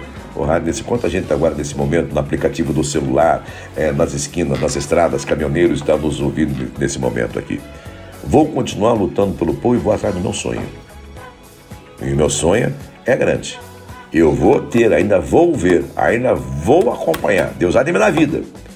Eu não tenho religião, Paulo. Eu não sou católico, eu não sou espírita e passei por todas. Eu sou um cristão. Eu sou filho de Deus. Parte pra cima pra você ver. Eu sou um deusinho. Fantástico, muito bom. Foi uma entrevista maravilhosa e eu deixo para finalizar a nossa entrevista a frase: Nunca desista dos seus sonhos.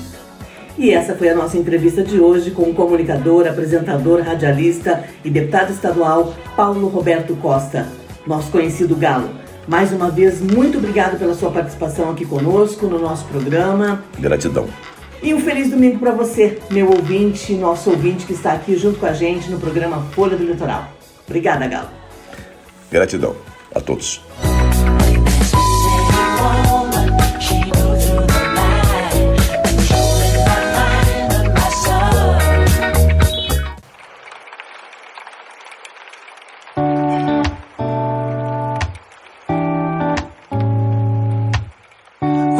Is full of questions and the sky is full of rain.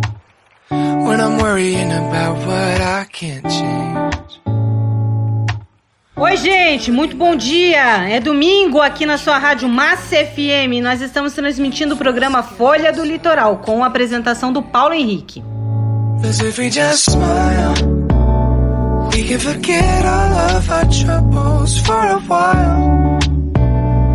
can just live inside this moment. You and I get through the darkness, knowing we'll find the light.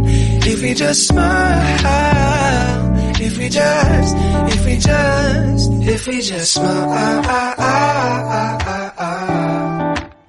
Um feliz domingo para você que nos ouve aí na sua casa, preparando aquele churrascão de domingo, no carro ou no trabalho. Que seu domingo seja bastante abençoado, viu? Try to remember that the bad times never last. And every day one step, one step at a time, we gonna make it, gonna make it alright. If we stick together, we'll be fine. Cause if we just smile, we can forget all of our troubles for a while. We can just live inside this moment. You and I get through. É isso aí, sempre agradecendo a Deus por mais um domingo aqui junto com todos vocês. E vamos então para o nosso quadro Folha Responde deste domingo. Esse quadro foi criado para a participação dos nossos ouvintes, Você que nos ouve pode enviar a sua pergunta, que nós buscamos um especialista sobre o assunto que você apresentar a pergunta para responder a sua dúvida. E vamos da participação de hoje. Diz aí, séries! E a participação de hoje é da nossa ouvinte Mariana de Souza, lá do balneário de Pontal do Sul, em Pontal do Paraná. E ela diz o seguinte: Paulo Henrique, a minha pergunta é sobre divórcio. Sou casada há 15 anos e não tivemos filhos. Nós dois resolvemos nos separar em comum acordo. Acontece que a casa que a gente mora não tem escritura. Foi construída com dinheiro do salário de nós dois e em um terreno de posse. Como fazemos para fazer a divisão da nossa casa se não temos essa escritura? Pensamos em vender, mas sem documentação fica difícil. Já moramos nela há 15 anos. Como devo fazer para regularizar a documentação desse imóvel, Paulo Henrique? Muito boa pergunta, né? Com certeza muita gente que ouve nosso programa também vive essa situação de morar em propriedades aí não regularizadas, né? E aí, Ana, quem vai responder a dúvida de nosso ouvinte de hoje?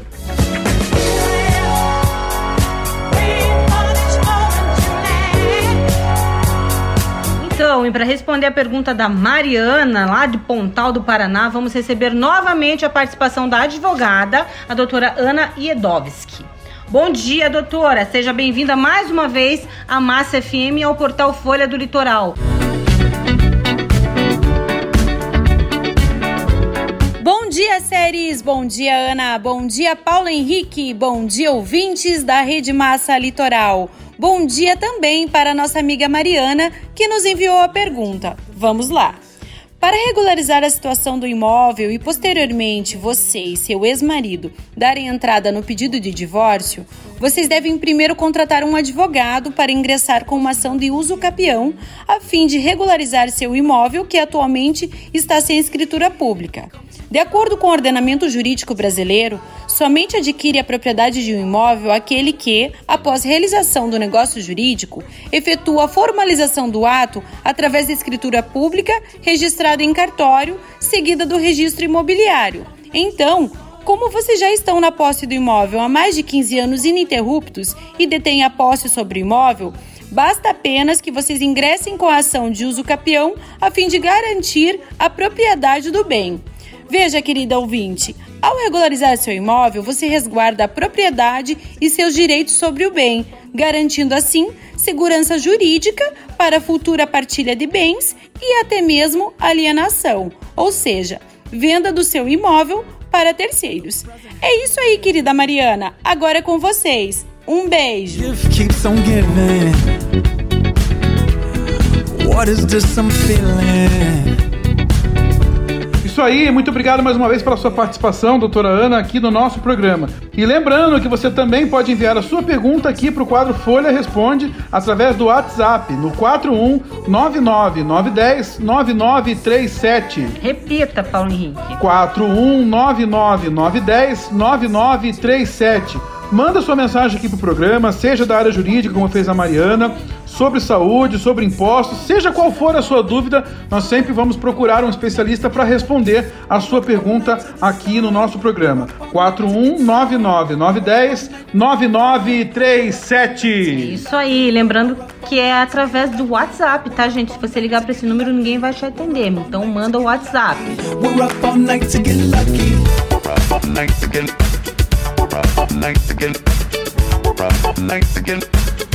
up all night again. We're up all night again. We're up all night again.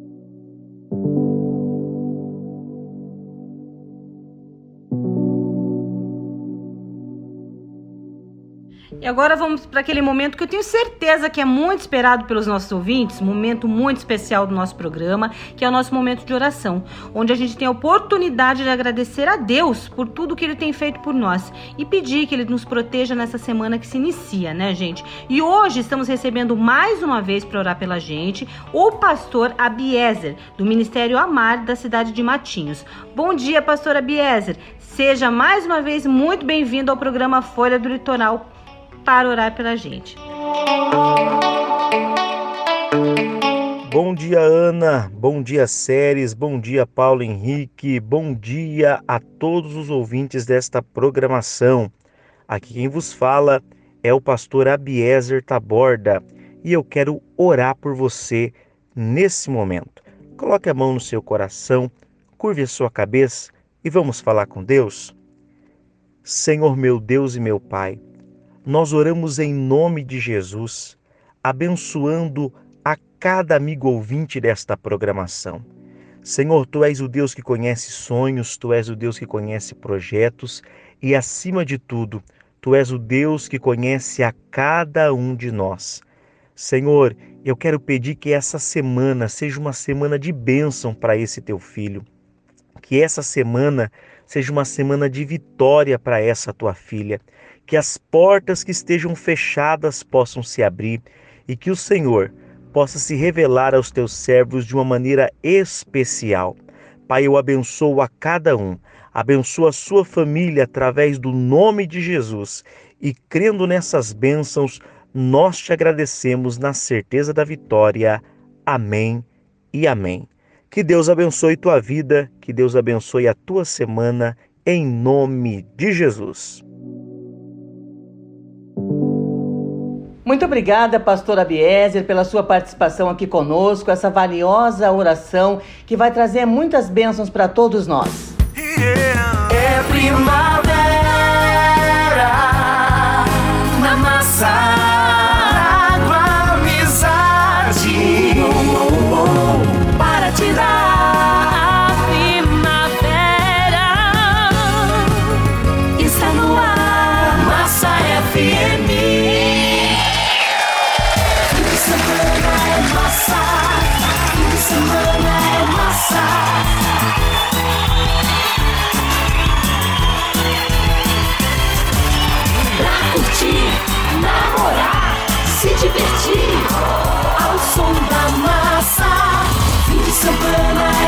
massa, fim de semana é massa.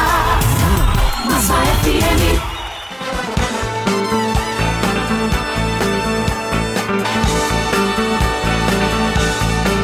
Do you remember when it first started? September, love was changing the minds, tender. E esse foi o programa Folha do Litoral deste domingo. Obrigado pela sua audiência e pela sua companhia.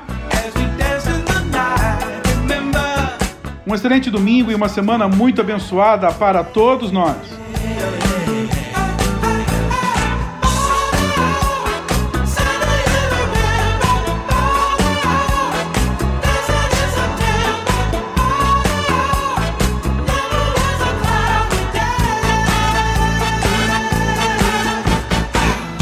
Encontramos, se Deus quiser, no próximo domingo, aqui na Rádio Mais Massa do Brasil, a sua Rádio Massa FM, a partir das 10 horas da manhã e nas segundas-feiras, no podcast do portal Folha do Litoral News.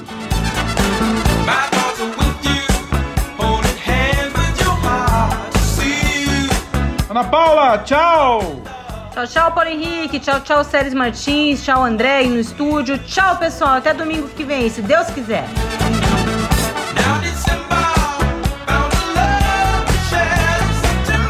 Tchau, série! Tchau, Paulo Henrique, tchau, Ana, e muito obrigada para você que esteve aqui juntinho com a gente acompanhando o nosso programa Folha do Litoral. Até a semana que vem, feliz domingo!